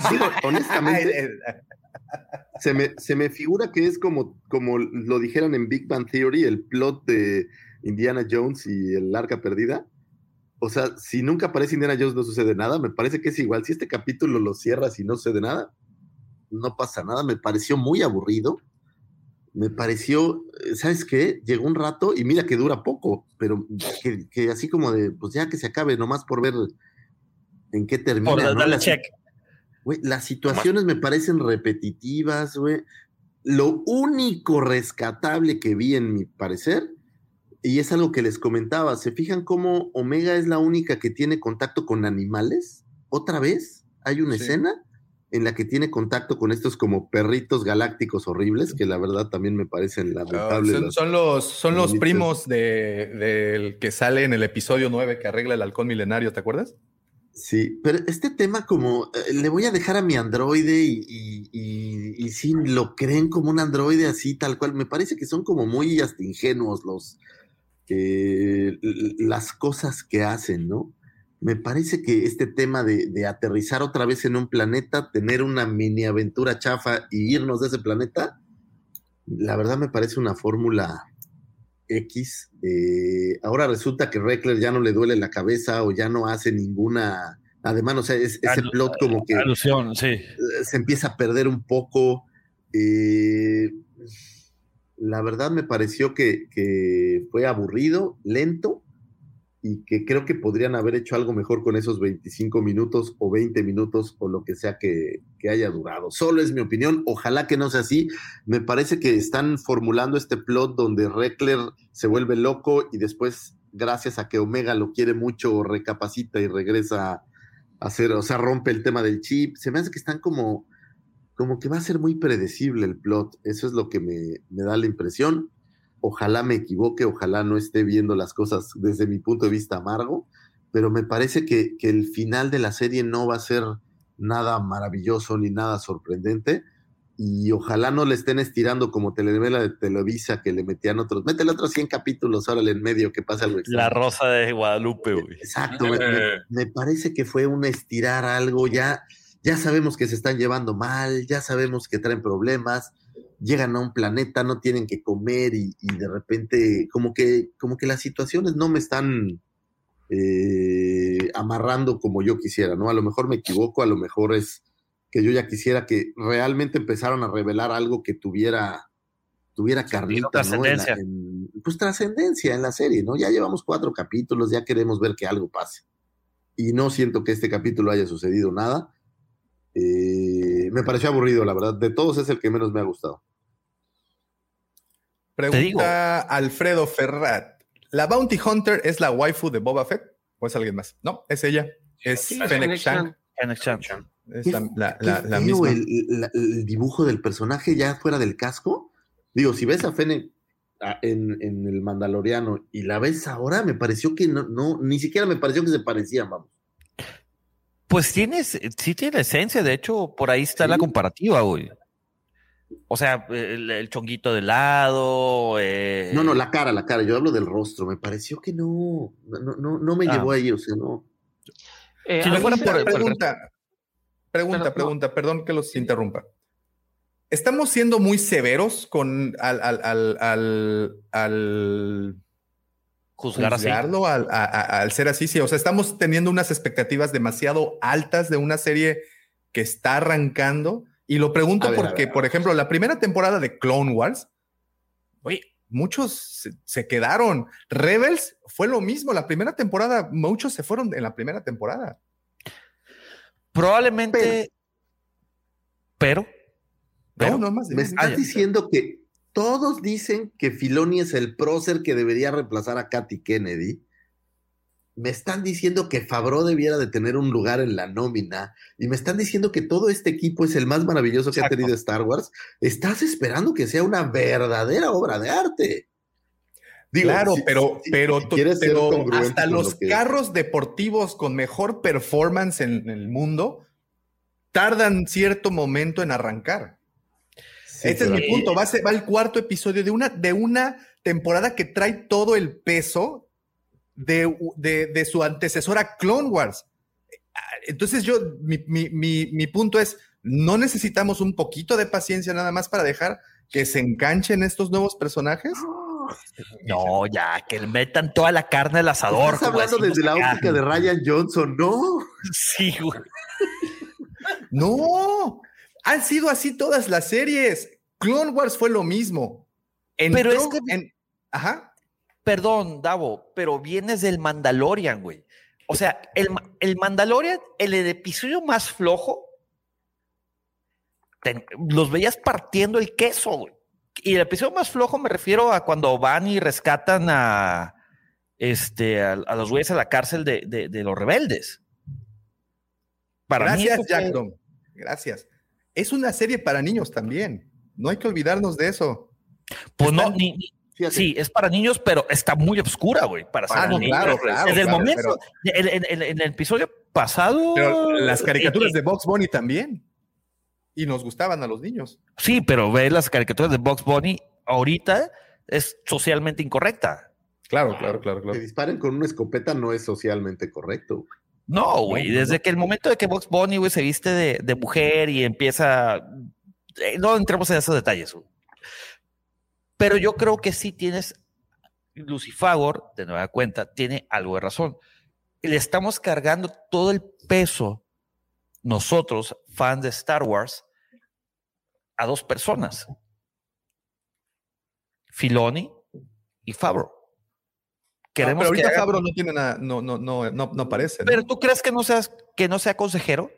Nah, La verdad, no, No, no, no, no. Fabro está en sus, tiene sus propios problemas que resolver. Tiene sus propios demonios que combatir. No, yo creo que sí estamos siendo severos porque trae el peso de una serie monstruosa como fue Clone Wars. Y ahorita estamos aventándonos, pues le estamos aventando todo el peso de la ley cuando van cuatro episodios. Y la comparamos, o ahorita eh, la, la comparabas con el Mandalorian, pero recuerda una pequeña cosa.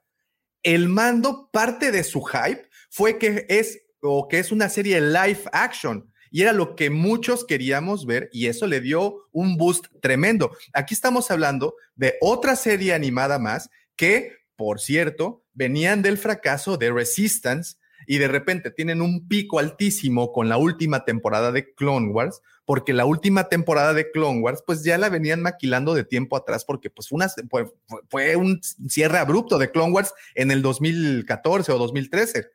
Y de repente viene este pico, vienes con todo el bagaje de personajes que conocías, como Ahsoka, como Anakin, como Darth Maul, y pues obviamente tienes un, un super cierre.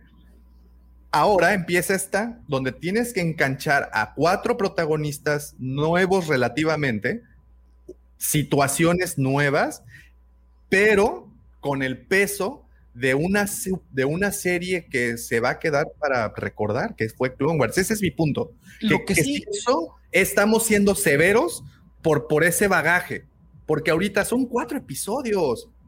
E, e, ese es mi punto. Pero, a ver, Lo yo que creo que no estamos diciendo que toda la serie es mala. Estamos diciendo que este es el capítulo.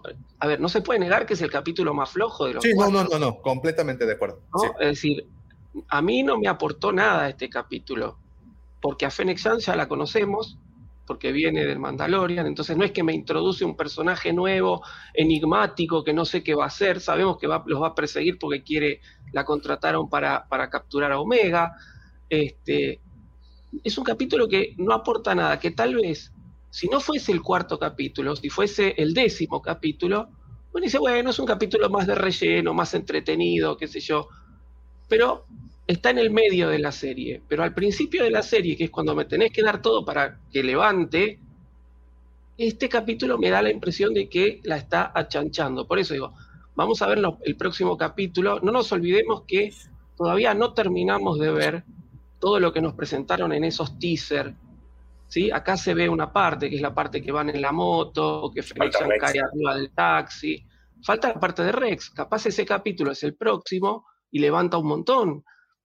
Capaz ahí Rex les enseña a quitarse el chip, qué sé yo, no sé. Son eh, eh, cosas que estamos este, especulando. Pero es decir, no se puede negar que es un capítulo flojo. Yo no digo que la serie es mala, a mí la serie en general me viene gustando. Pero me parece que este capítulo si hubiese estado más adelante, hubiese sido mejor recibido. A ver, yo, yo, yo tengo este, un comentario. ¿Se acuerdan de la última temporada de Clone Wars? Sí. ¿Acaso habremos llegado al arco de Ahsoka, por ejemplo? Porque el arco de Ahsoka estuvo aburrido. Aburridísimo. No te el primer arco, ¿no? El, el, el, de las Los cuatro primeros capítulos. Sí. El, que se va, el Coruscant, y que tiene. Dos lo rescatable fue que conoció a los Mandalorians. ¿Estamos de acuerdo? Sí. Totalmente. Es lo, es, es lo más rescatable. Pero el arco de Ahsoka en sí estuvo de lo más aburrido. ¿Acaso habremos llegado al arco de Ahsoka? Es que el arco de Ahsoka es necesario.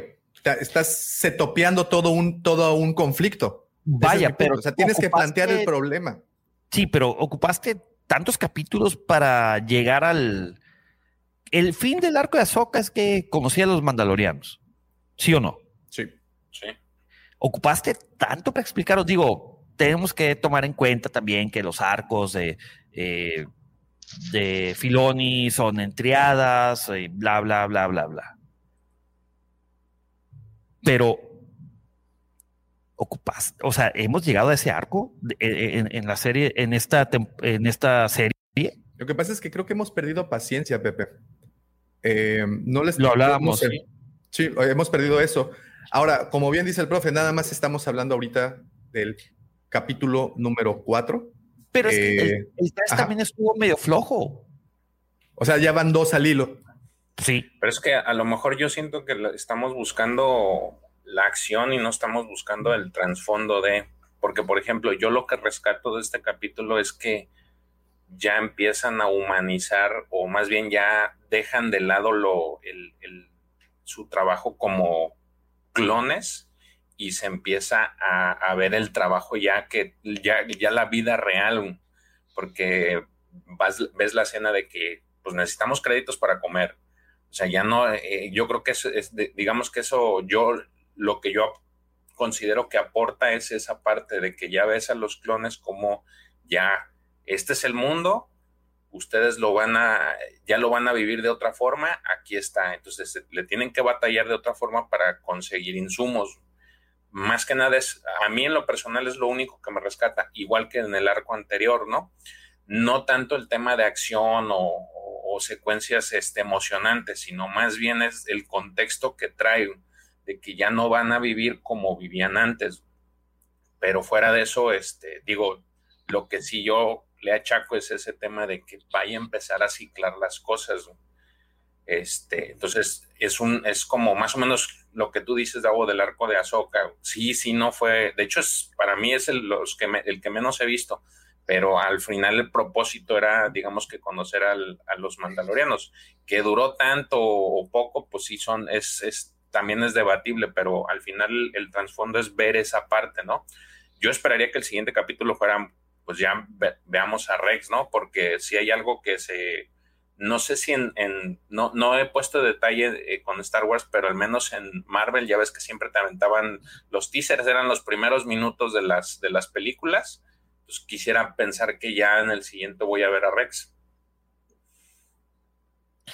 Ese también puede ser otro, de que estamos en. Queremos el- el teaser, o sea, que suceda ya lo del teaser. Bien, como dice Davo, de que estamos impacientes por ver algo que nos vendieron y que aún no llega.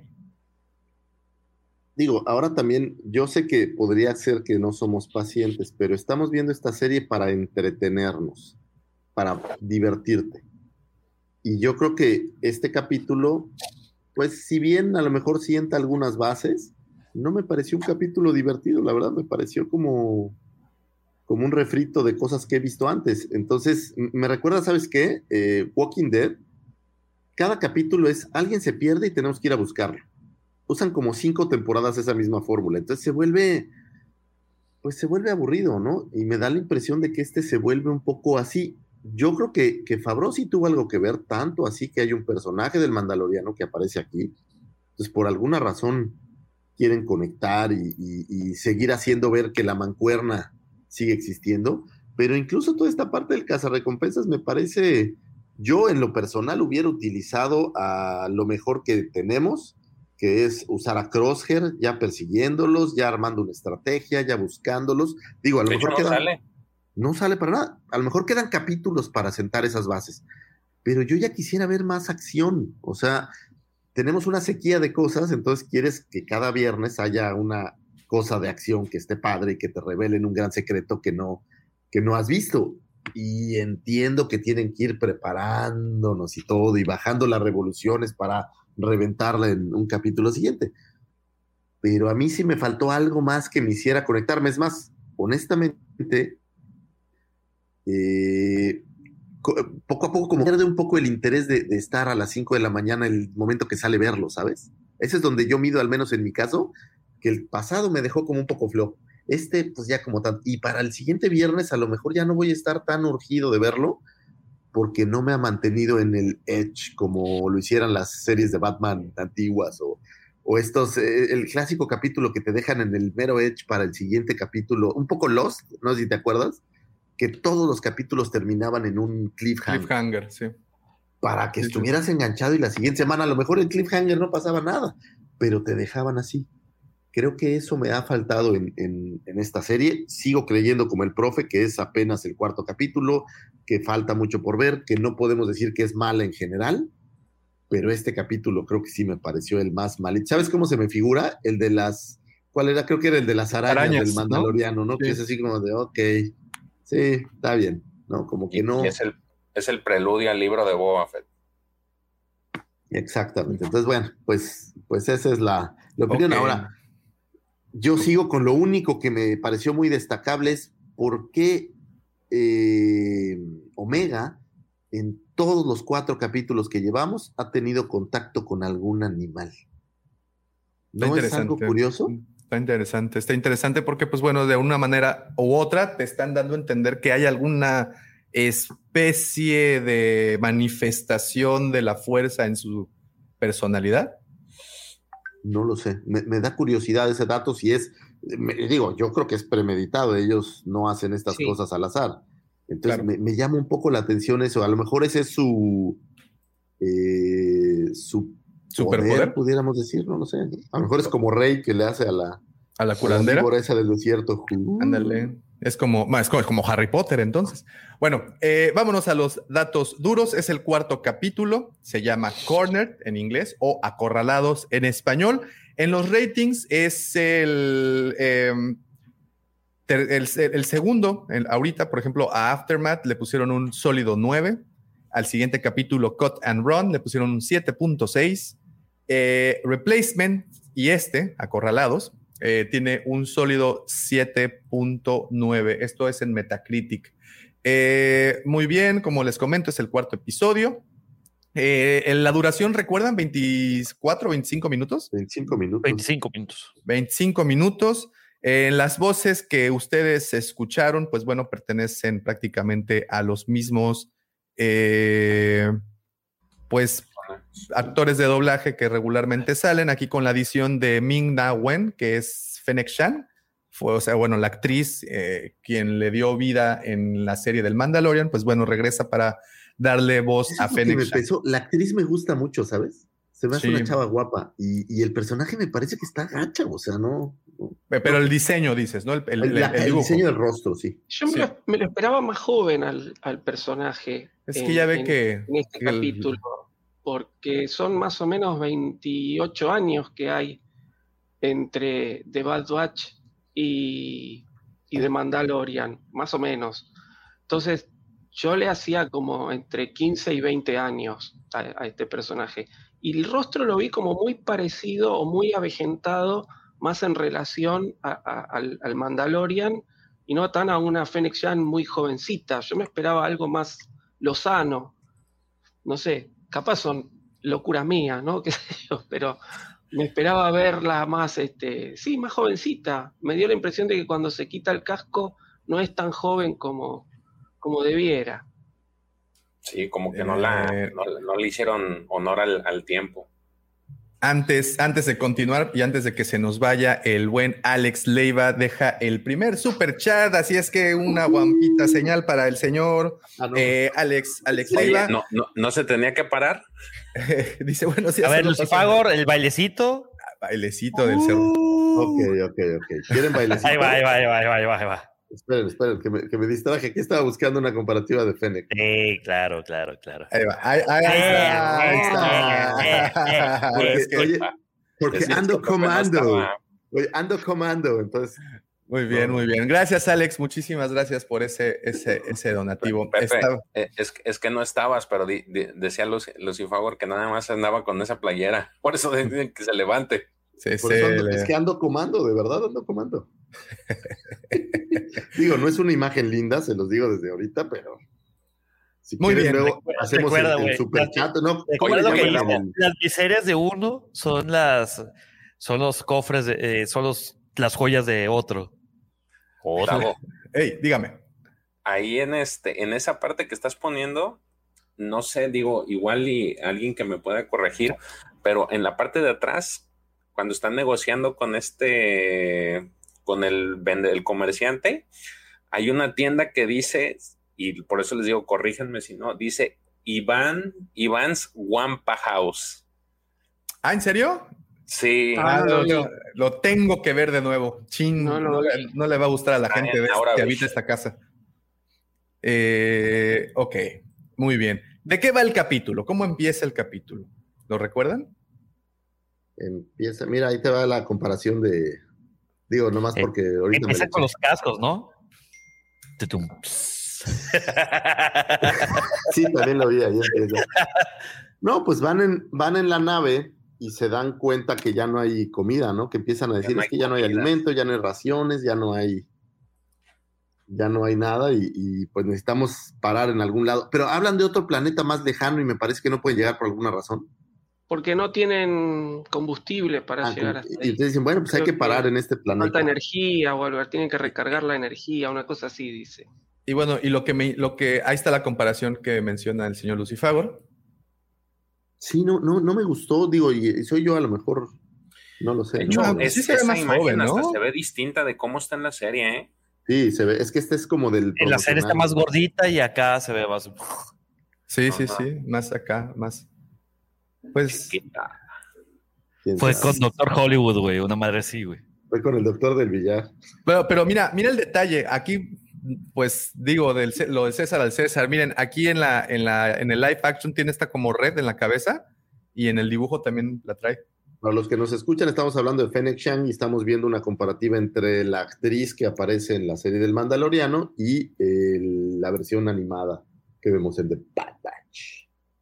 Entonces, pues sí, tiene, tiene ahí. Pues al Pero- final es una interpretación, ¿no? Del personaje, digo. No sé, fíjate, digo, y a lo mejor es mi locura étnica, pero me parece que en el Mandaloriano te da esta impresión un poco más asiática y me parece que en la serie animada no, no, la, no, la, no la siento así, digo. No lo sé, soy yo.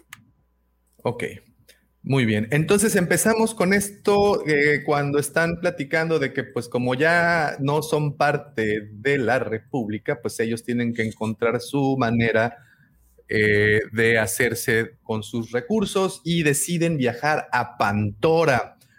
Pantora habíamos, lo hemos escuchado ya en varias ocasiones, pero la primera vez que pudimos ver a Pantora, o más bien pantorianos, fue en un capítulo de Clone Wars cuando precisamente viajan a, este, a, una, a una luna eh, nevada de Pantora precisamente y conocemos. Y ahí fue donde, para serles muy honesto, me, me confundieron un poquito porque pensé que eran chis, ya ven que también son azulitos. Y luego dije, a ver, ¿qué fue primero? ¿Avatar o Clone Wars? Clone Wars salió en el 2005. Avatar salió creo que en el 2010, ¿no? 2009, 2010. Entonces, los habitantes de Pandora son 2009. azules, los habitantes de Pandora son azules. Ah, algo fishy hay por ahí. Pero en fin, bueno, ahí, ahí es en donde Bueno, el señor pudimos. Cameron es un gran admirador de Lucas, ¿eh? Entonces, habrá Pero- sido como una. Digo, no lo sé, pero, ¿Referencia? pero estoy leyendo un libro de él y, y sí es un gran admirador. Oh, ok, ok. Pues vamos, vam- vamos a pensar entonces que fue un homenaje, ¿no? Para, para ya no, no, no darle más. Eh, llegan a Pantora, este, además que traen su nave averiada, que de nueva cuenta el capacitador de flujo les falla. Eh, No, ya me acordé de mi otra queja. ahí está. Y, y estoy seguro que va por ahí, porque el capítulo anterior también tuvieron que bajar porque también venían con la nave averiada. No, mi queja no era esa. Fíjate que, y esta es también solo mi impresión, cuando tú ves en el ataque de los clones o en Revenge of the Sith este senado galáctico lleno de curules así, inmenso, llenísimo, te imaginas que hay miles de razas. Y aquí seguimos viendo las mismas razas que hemos refriteado en Especies. especies, voy a decir, está bien, gracias por la corrección, pero las mismas especies, o sea, pienso yo que pudieran darle más diversidad. Es como si estuviéramos viendo la cantina de Moss Eisley y la, el Palacio de Java una y otra y otra y otra vez y no hubiera más especies por ahí. Esa era mi otra queja. Que creo que aquí podrían meterle más, pues cosas nuevas, ver algo diferente, ¿no? Solo digo. Gracias, Davo, sigue, perdón. Sí, sí, sí. sí, no. y, y bueno, empiezan con, con esta situación de que necesitan, este, pues, la fórmula de Star Wars. ¿Sabes qué? Se me rompió una pieza, pero pues no tengo lana. ¿Dónde, dónde vieron eso?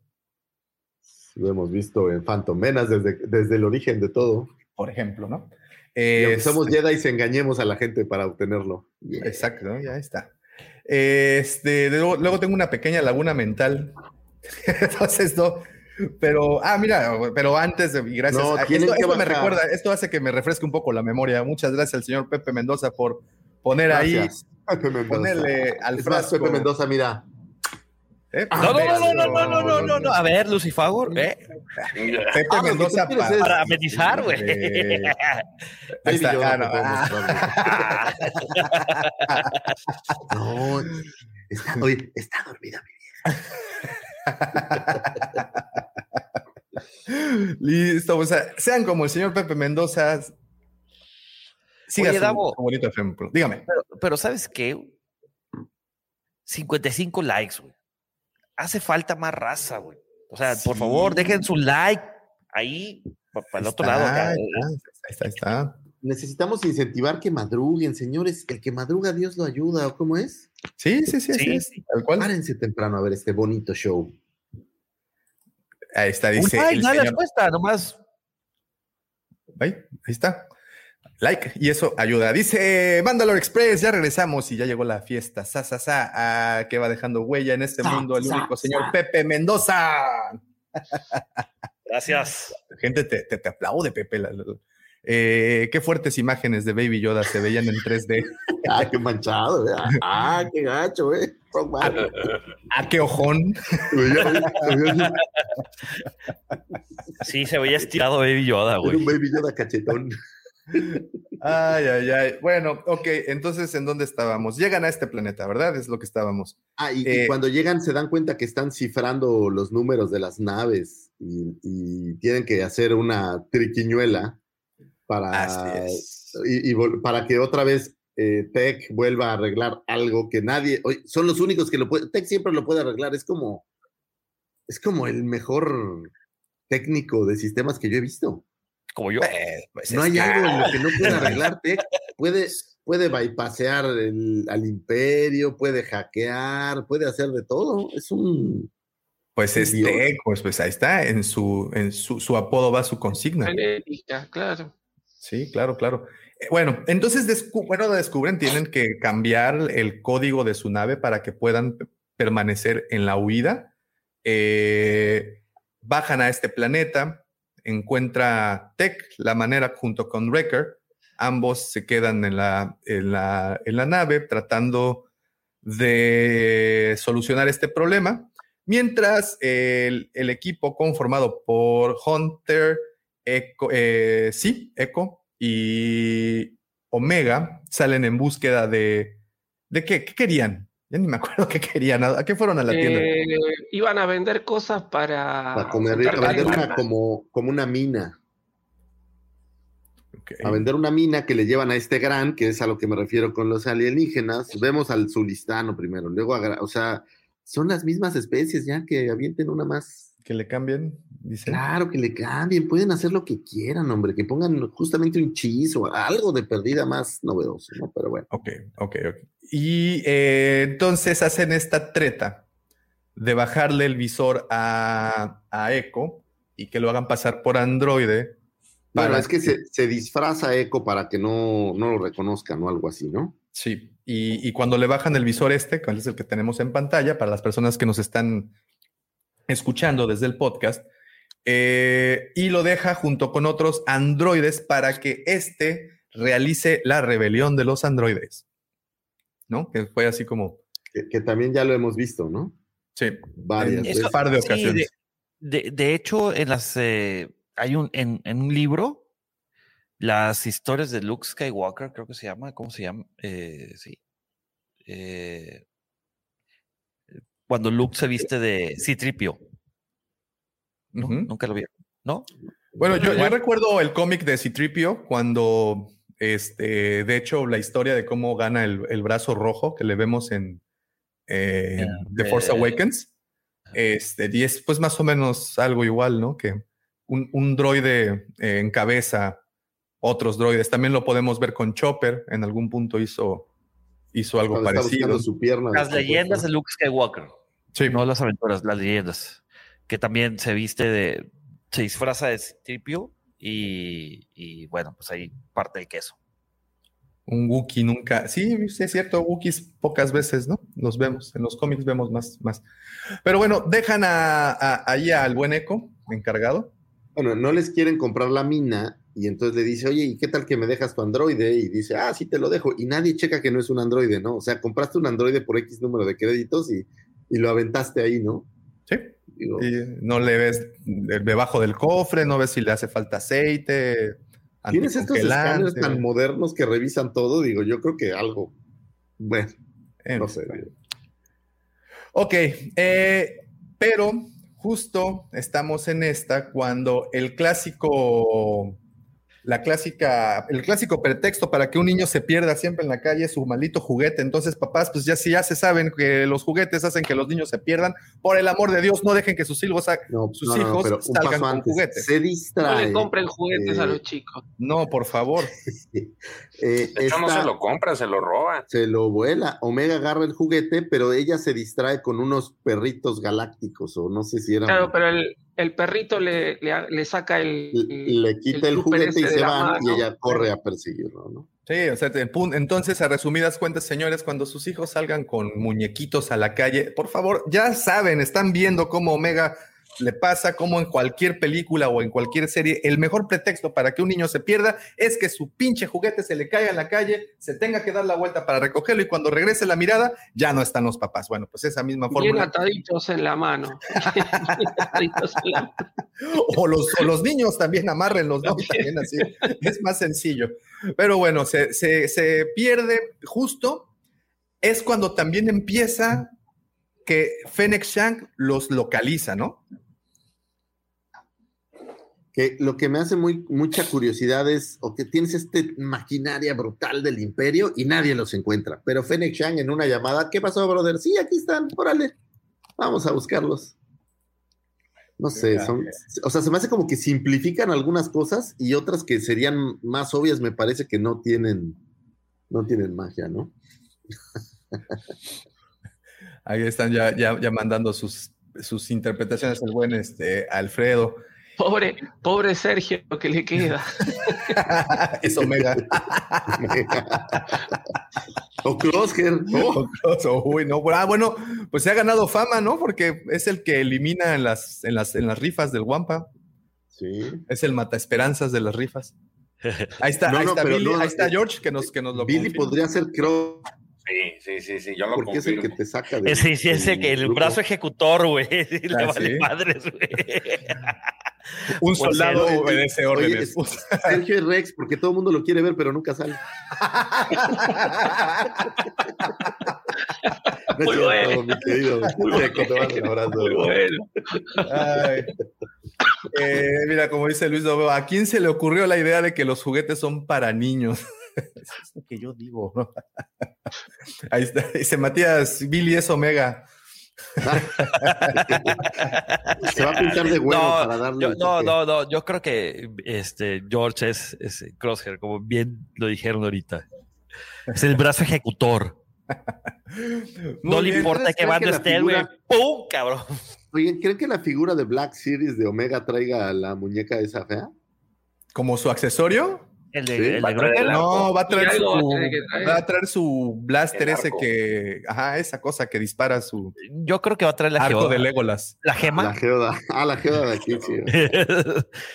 el juguete favorito de Davo. Sí, déjame ver cómo expulso a Pepe. Ahí está. Ah, cierto. Ok, muy bien. ¿Qué continuamos? Continúa Fennec Shan, eh, convence, porque pues no se la roba, la convence y se la lleva. Pero no es como esta escena de mucho ojo. Aquí en México hace años, profe, no sé si alguna vez lo escucharon, había unos anuncios, unos el comerciales. Del sí, sí, que te decían, si alguien se te acerca y te invita a su casa y no quiere que digas nada, mucho ojo, ¿no?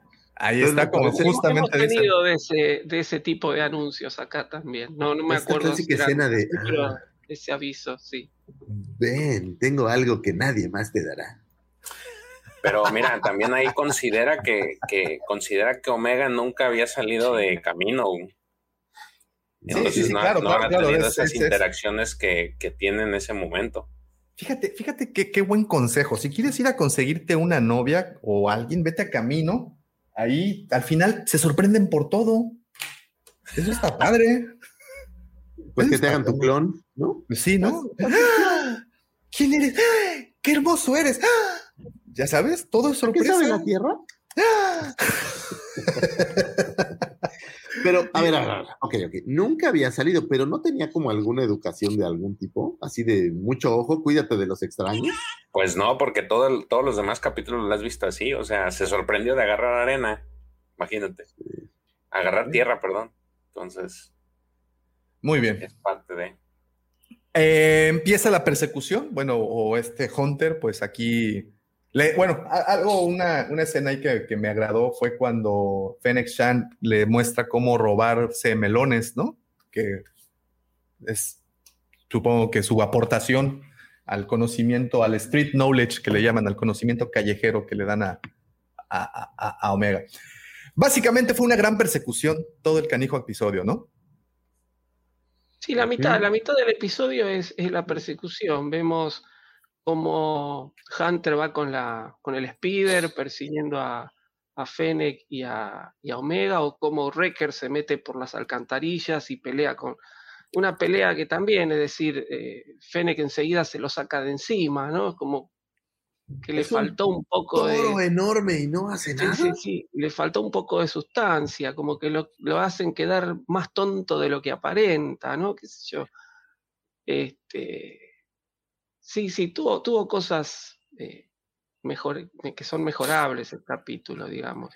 Sí, es eh, cierto, no recordaba esa parte. Un, pequeño paréntesis, perdón que los interrumpa, caballeros, amigos del podcast.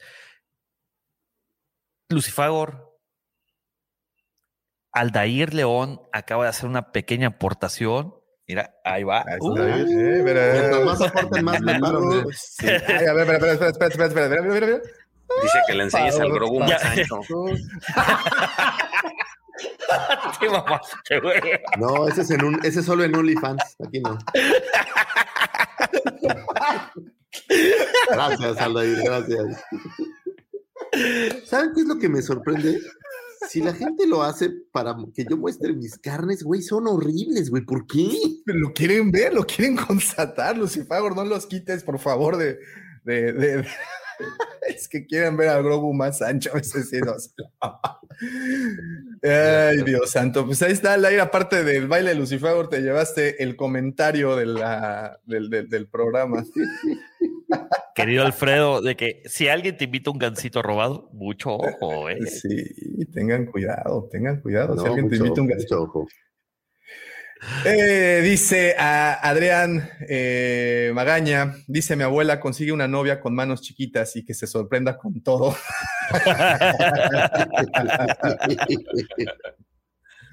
es correcto, es correcto. Amiguita, si Lucifagor te invita a salir, mucho ojo, dice Casari.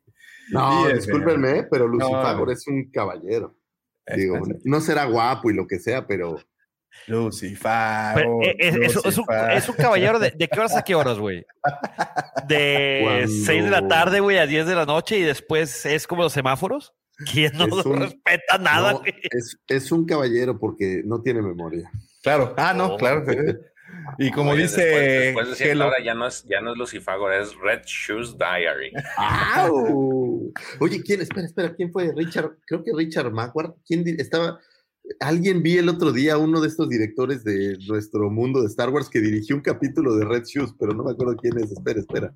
Oye, ahí te dice, mira, tanta carne y yo chimuelo, dice Jailo 41 33 26. Recuerden, pueden seguir más fotos, conseguir más fotos de Lucifagor en onlyfans.com, de diagonal si le echa- y si le echa un, un dinerito, ahorita te les digo qué va a hacer. Chavos, pero de verdad es que no, no, no traigo nada. Me volteé a ver y no, no, no hay que enseñar. Es, Ahí está, señores. Es muy ¿Quieren ver lo que hay abajo de ese escritorio? de verdad eso Hay quieren? precio, Digo, ¿eh? Hay un precio, hay un precio. No yo- le han yo llegado. un oye, yo por mí se los muestro, pero la verdad. No, no, no, no, no, no espérate, Lucifagor. No, no, no. No, hay que sacarle siempre provecho a este tipo de cosas. Valía de Hay que producción. monetizarlo, güey. Valía de producción, Lucifagor. Exacto. Sí. Publicidad, publicidad. Buena o mala publicidad. No hay mala publicidad, recuerda Dice, eso. un niño en Cancún. Mamá, ¿por qué me parezco a Lucifagor? No, no, no, Casari. Un niño en Cancún, hay otro en Villahermosa, tenemos uno en Acapulco. Y sobre todo en la de Ciudad la de Ciudad de México. México, que era Y- el de la semana pasada. Curiosamente les llaman omegas, fíjate, porque siempre es el fin. Ay, ay, ay. Puras, puras Dice, cosas feas. dice. El bueno que tengo audífonos. querido Mandalore Express, a Lucifagor le cayeron bien los aires de Houston, se ve más joven y anda muy solicitado el día de hoy. Guapísimo, güey. Pues Pregúntale, ustedes, pregúntale a su cartera si se ve igual de joven, güey. Que si soy tu padrote. no, no, no. Señor Lucifago ya tiene un representante más canijo. Eso de padrote, ¿a eso le llaman cuando te doy la, la- la comisión que me pides? No, eso Ah. no, no, no, no. Eso ya te lo expliqué con contrato lo que es. No, no les No, no, hagas que caso. No saben, Lucifago, no les hagas caso, no les como- hagas caso, Lucifago. No les hagas Ah. caso. ¿Ellos qué van a saber? No saben, no saben. Bueno, Mira, bien. dice Marco Martínez, fueron solo 10 varos. Calma, Ah. calma, calma, calma. Sí, Te ¿quieres digo. ver que no, no, Sí, no, no, no. Mira, tres cifras, tres ceros. Esa es una cifra de tres ceros al menos, ¿no? Tranquilo? Lucifago, no te despellejes, no te despellejes aún al tanta aún.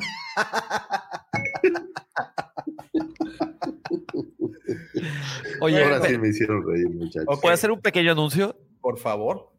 Rapidísimo. Eh, el día de hoy puse mi link de Twitch porque a las 12, o sea, en, en algunas tres horas más, dos horas y 59 minutos, es el, es un, es el día uno de la raid eh, Vault of Glass en Destiny 2. Si me quieren acompañar a ver cómo rompemos esa raid, por favor, vean, eh, véanos en Twitch, twitch.tv diagonal Lord Griller, su yours truly. Este va a estar muy interesante. El día uno, para los que No, no, quiero sepan- sonar como, como algo, algo, pero ¿qué es Dale, una dale, dale, dale, dale. No, ¿qué, es un- qué es una raid? Digo, para los que no estamos involucrados en el mundo. Ok, ahí, ahí- es lo que iba a explicar. Una red es una, es una actividad para seis jugadores donde está, hay acertijos dentro de- de- del juego y por eso se llama romper la red. O sea, tienes que descifrarlos y si en 24 horas rompemos la red, obviamente es- tendremos un lugar. O sea, ¿son En- en los 24 horas Olimpos. de juego continuas? Eh, Bueno, hasta que rompas la raid. O, o se van como turnando. No, en teoría son seis jugadores donde tienen que llegar hasta el final. Obviamente puede haber cambios de jugadores. Ellos quieren que estemos 24 horas o menos hasta que la rompas. Pero pues sí, tenemos así los espacios, obviamente, para comer, descansar un rato. No puede estar 24 horas. Bueno. sí, claro. Este, continúas. Oh, La wow, última red, sí. creo que ah, fue, ah, fue hace un año. Este, no la rompimos en 24 horas, la rompimos en 48, give or take. Pero es- una actividad divertida, o sea, está un buen rabán. Y pues nomás, aunque no se queden toda la red, nomás pasen, dejen su like, por favor. Este, ayudan a, a un niño a seguir con sus streams. Oye, pero ¿puedo, Twitch es como, digo, y sí, sigo siendo un poco, pero es como una aplicación para, ¿puedo bajarlo al celular o tengo que estar Sí, por sí, sí, sí, puedes bajarla, puede- puedes bajarla en el celular. Twitch es, es una plataforma donde hacen streams. Este, mucho, hay muchos gamers. Entonces, recuerden que la tendencia ahora ya no es jugar un videojuego, es ver a otros jugar, Claro. ver cómo juegan. Digo, ahí también la plataforma de Twitch han habido conciertos. Esperemos que la cueva del Wampa tenga su canal próximamente de Twitch. Ya tienen TikToki, ya tienen este El- el Discord, Discord, sí. eh, OnlyFans. Ah, todo. Estamos presentes. Hasta en Tinder. Grinder no nos aceptó. Tinder. Pero, pero bueno. Tinder, estamos en Tinder, claro. Sí, sí, sí. ¿Busca Sid del amor? ¿Es en serio? No ¿Es en serio? Señor Lucifagor trató de ser mi agente hace un tiempo. Sí, pero no me Este- quería pagar, me quería cobrar. Lo bueno es que, bueno, en fin. Señores, fíjense que parte de las especialidades de Houston es que tienen un laboratorio como en camino. Se dedican también a la clonación de seres humanos. Y el señor Lucifago, en este momento, me llegó una notificación al teléfono, parte de, de la gente del señor Lucifagor. Como pueden saber, no soy yo, tiene un agente profesional que necesita presentarse, señor Lucifagor, en las instalaciones de ahí del- del- de la clínica de clonación. Este, no sé que, que va a ir a dejar un depósito, dijeron. Este, no sé de qué. Es No correcto, sé. muchachos. Necesito No sé. dejarlos, pero como siempre, les agradezco mucho a todos los que Pero nos déjalos en un vasito. y a todos los que están aquí haciendo esto posible. Les mando un gran abrazo y nos vemos la próxima semana, señores. Gracias por todo. Yo me voy. Bye, bye, bye. Gracias a ti, sin favor. Y por favor, trátale de atinar al vasito, por favor. Un favor, no se vale hablar mal de uno cuando uno deja una reunión. Eso es muy feo. Entonces, ¿por qué no hablan mal de uno? Eso es, eso es muy. ¿No les ha pasado que eres el primero que se va y todo el mundo habla mal de ti? No está chido. O cuando no llegas, güey. Les mando un abrazo, muchachos. Hasta pronto. Bye, bye, bye. Ay, muchas gracias. Y pues sí, como le reitero al señor Lucifagor, ojalá le atine al vasito. Pues bueno, continuemos entonces con eh, este pequeño análisis de impresiones de, eh, de el cuarto episodio del Bad Batch. Eh, bueno, aquí podemos ver esta. Uy, no se compartió. No se compartió, ¿verdad? Ahí está. Ya. Ahí algo está apareciendo. ahí. Ahí está. Ya, ya, ya apareció. Esta escena del, de, definitivamente yo aquí sí estoy muy de acuerdo. Se eliminó a, a, a muy fácil, con un pase ahí de judo aparentemente. Y pues lo dejó, De hecho, me lo dejó ¿eh? viendo. Sí, caray. Mira, otra vez Aldair se vuelve a poner, ¿eh? ¿Ve? Nada más. ¿Ve? Sí, Nada ya más. se fue Lucifagor, güey. Muy bien. ¿Quién va a bailar? Ahora, ahora pa, ahorita te la debamos. No, no, no, no. Ya no, Una guampa no señal. alcanzamos. Te perdí una guampa señal. Una guampa señal. Ahí está Eh, su uh. guampa señal. Excelente. Muchas gracias, Aldair. Gracias, gracias a todos también los que están eh, aquí compartiendo con nosotros. Ahí está el guampa cilindro. Eh, bueno, tenemos esta persecución completa. Al final, no sé si sintieron esto, eh, pero no sé si Fennec tiene este como tinte más humano, como que le vamos a ver en algún punto este Cambio. Ser como una, ¿cómo le llaman? Un antihéroe. ¿Antihéroe? Sí, sí. ¿Cómo Sí. ven al perro? Sí, yo sentí como que ella va a ser No un poco si- la que los persiga a lo largo de, de la serie. Uno estaba esperando que sea Crosshair y de repente da la impresión de que Fennec Shand va a aparecer en, en más capítulos también. Así que bueno, este, eso es lo que, lo que me dio la impresión de este personaje, ¿no? Que lo vamos, que no es el único capítulo que lo vamos a seguir viendo. Así que bueno, vamos a ver cómo lo, cómo lo desarrollan. El, el capítulo, el podcast que hablamos de los cazarrecompensas, creo que eh, dentro del tema que se había tratado es de que los cazarrecompensas son los que hacen, digamos, que el trabajo sucio del imperio, ¿no? No sería así como que este... Pues no nomás del imperio, güey.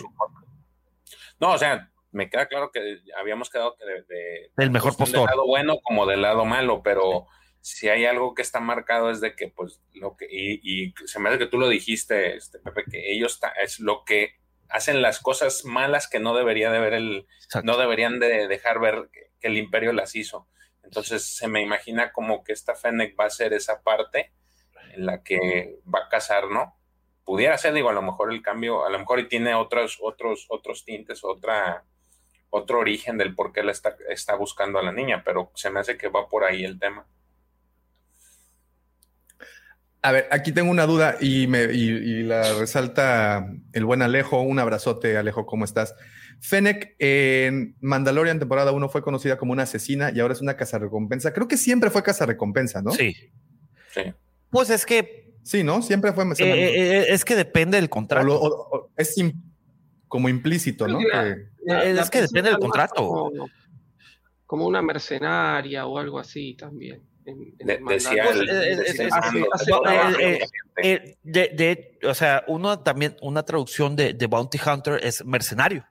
Precisamente como lo hace, hace trabajo por dinero y acá la contrataron para llevarse a Omega.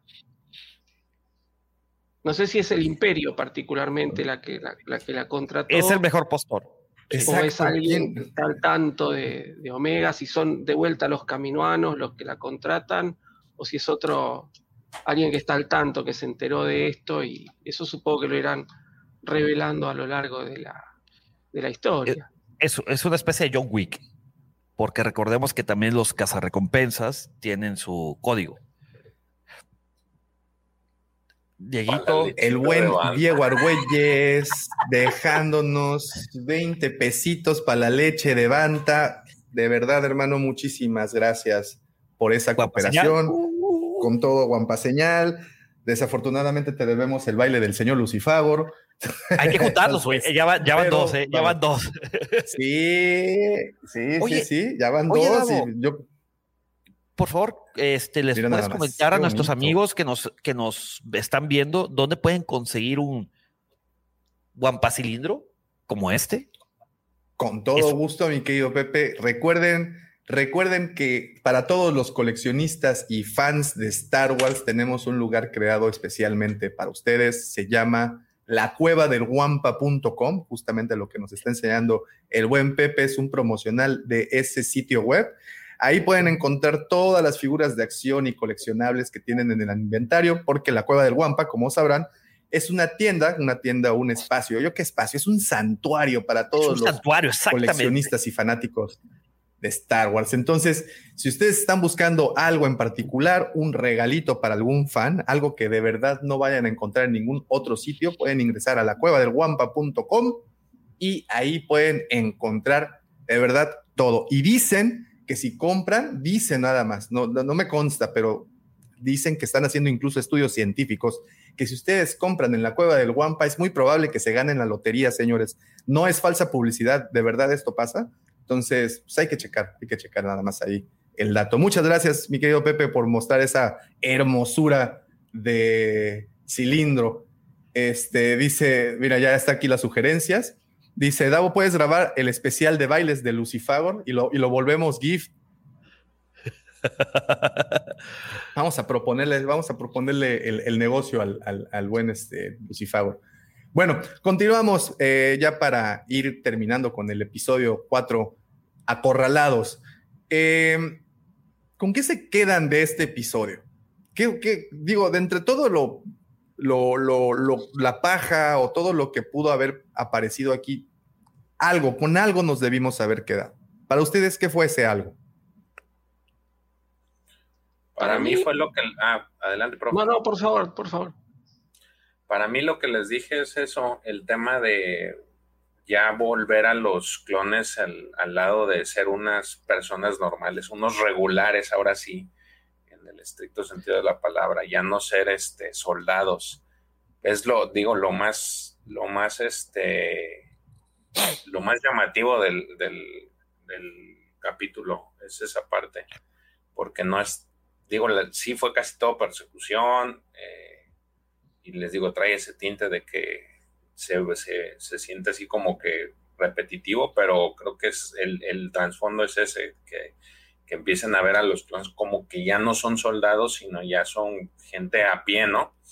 y ya van a tener que valerse de, ellos mismos para, pues, ahora sí que subsistir. Nada más. ¿Profe? Eh, no, yo eh, justamente un poco lo que dije al comienzo, eh, esos, ese, grupo idílico que tenemos en el primer capítulo donde todos se complementan y todos actúan, como que está perdiendo sentido, empieza a haber roces, es decir, críticas, esto, ¿por qué pasa esto? ¿Por qué pasa lo otro? Siempre tenés hambre, ¿no? Este, yo puedo arreglar, no me critiques, ¿no? Ese tipo de roces y que el sentido del grupo ahora es, proteger a Omega. En el único momento en que no están discutiendo es en el momento en que tienen que proteger a Omega. Entonces, eh, eso es un poco con lo que me quedo de este capítulo. Después todo el resto, la verdad que no, no me aportó gran cosa. Gran cosa yo creo que ya se están humanizando este, el, Bad Batch. Como bien lo decías, George, este, se están humanizando. O sea, deja, deja de lado ser un reg, sino más bien humanizarse. Digo, para los 9, 10 minutos que pude alcanzar a ver. Y pues sí, estaba aburrido el episodio. Ni como En general. Pero, No, pero la aquí verdad- la surge verdad- la gran pregunta y que creo que es Échale, échale, échale. ¿Cuál es la gran pregunta? No, que, que- que es lo. ¿Quién contrata a Fene? ¿Quién está buscando a Omega realmente? Porque en teoría los caminoanos, aquí preguntaban si eran los caminoanos, pues ellos en teoría la dejan escapar precisamente para que no caiga en posesión imperial. Pues nomás hay de dos Eh, sopas. Entonces, ¿quién nos queda?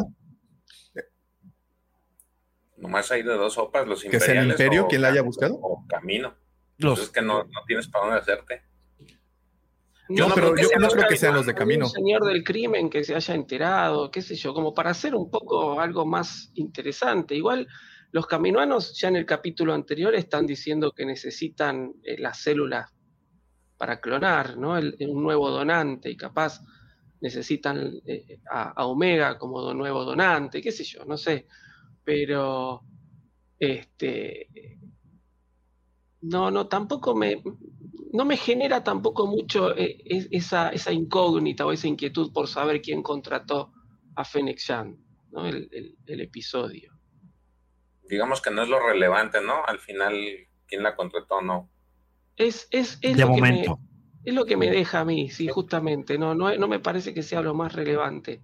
Pero bueno, es decir, eh, como dije también, ¿no? Y como estamos diciendo todos, es el capítulo 4, no estamos diciendo que toda la serie ya derrapó y no vale la pena seguirla viendo.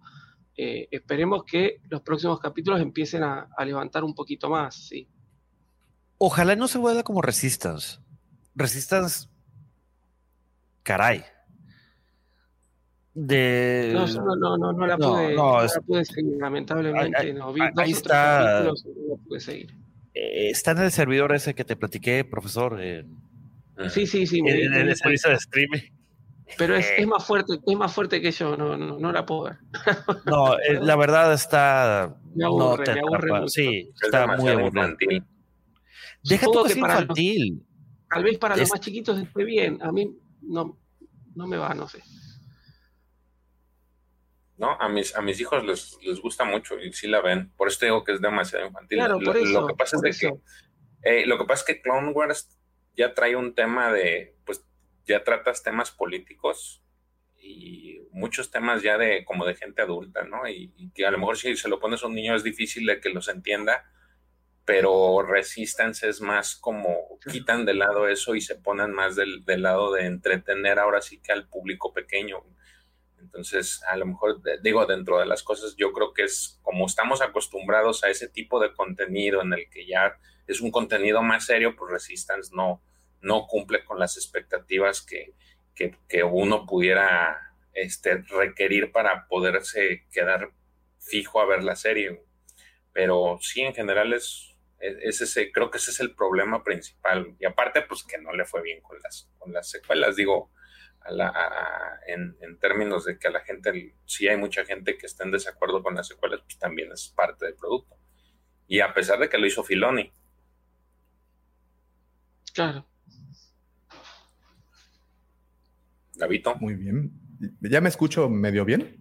Sí, sí. Sí, Nunca te has escuchado mal, güey. Sí. A lo mejor tu, tu Es que tengo- monitor. Sí, no, no, no escuchar, sino como que de repente me jugó bromas este, Ah. de eso. Pues bueno, por lo que alcancé a escuchar o medio escuchar, creo que la mayoría se queda con, con el hecho de quién mandó a Fennec tras Omega. La mayoría piensa que, que, que el imperio, no, no, no sé, es que de verdad se cortaba la comunicación y no pude seguir así al 100% la, la, la- pues realmente pues, lo que nada más concluyeron. te, perdi- Entonces, te perdías en imagen, pero entrabas y no, como no decías nada, pues, pues, no, no, no sé, no sabíamos si, o bueno, al menos nos parece que no, no se perdía el audio. Oh, ok.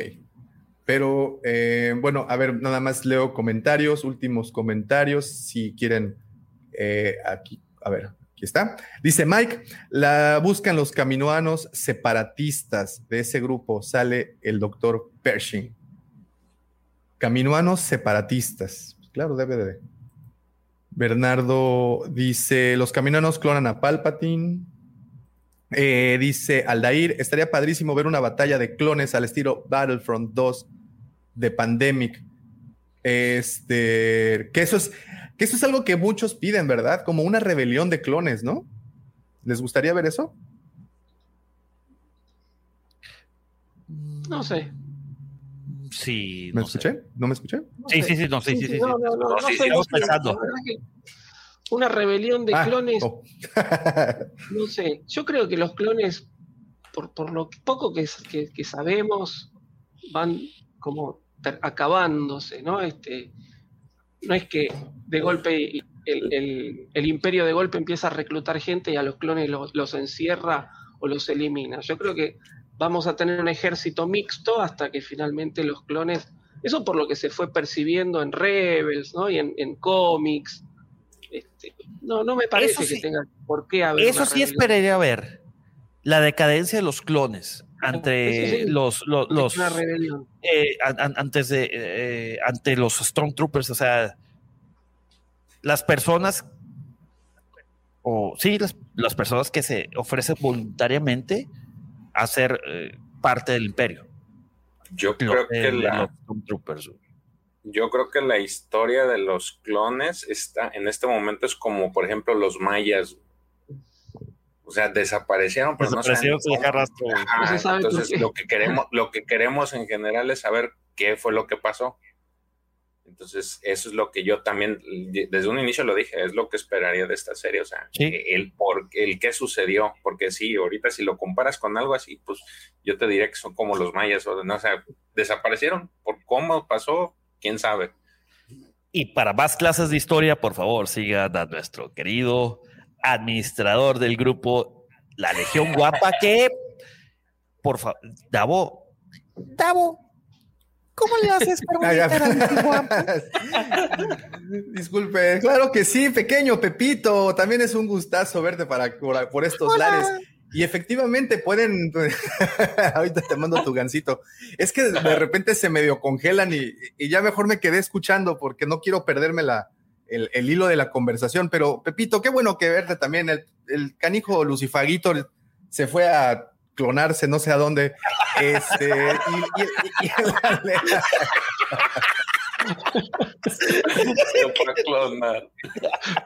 Sí, dijo, quiere a su versión de Omega, pero qué bueno que veniste tú. En la Legión Guampa, señores, este grupo de WhatsApp, debatimos este tipo de temas precisamente por las 24 horas del día, los 7 días de la semana, los 12 meses del año. No Así es que los invito, no paran exactamente. De verdad que el flujo de información en ese grupo de WhatsApp es brutal. Si ustedes quieren ser parte de ese grupo, eh, pueden mandarnos un la solicitud, pueden mandarnos un mensaje por cualquiera de nuestras redes y eh, pues ahí les mandamos o los unimos, ¿ok? Entonces, pues ahí está. Y también los invito a incorporarse al Nación Guampa, un grupo de Facebook, eh, que pues es para todos, básicamente los que escuchan el podcast o bueno, o no se pierden las transmisiones de los livecasts y todo eso. Entonces también ahí están súper invitados. Es así, ustedes búsquenla y pues ingresen allá. Eh, y pues continuaremos esta conversación, supongo que por la Legión Guampa, precisamente porque pues el, tiempo apremia. Ya vamos para las 3 horas 30 minutos. Creo que desde que, como bien lo vaticinó el profe, desde que quise eh, hacer el por- programa de dos horas, fue cuando de repente el programa se enojó y dijo, ¿qué? ¿Me vas a limitar? Y rájatelas, tomen.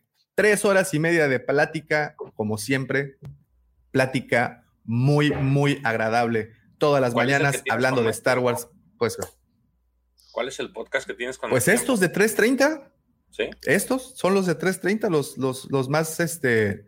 Yo recuerdo, profe, eh, Star Wars con amigos se aventaron uno de seis horas, ¿correcto? Eh, sí, creo que sí. Ya Eh, no- fue el de no Revenge of the Sith, que eran ocho horas, ¿no? Y que Este, tuvieron que sí, sí, editarlo. fue, fue maratónico, fue maratónico porque quedó mucho afuera. Este, y, y sí, sí, fue, fue, fue bravo. Pero bueno, sí, no, en general durábamos dos horas, dos horas y algo. Pero ese sí fue, fue maratónico, me acuerdo, sí. Sí, y, y- pues bueno, aquí son tres horas y media de todas las mañanas de los sábados, como saben, si quieren acompañarnos, si quieren platicar, debatir, simplemente compartir información siempre es bienvenida en este su podcast hablando de Star Wars. The circle is now complete. When I left you, I was but the learner. Now I am the master.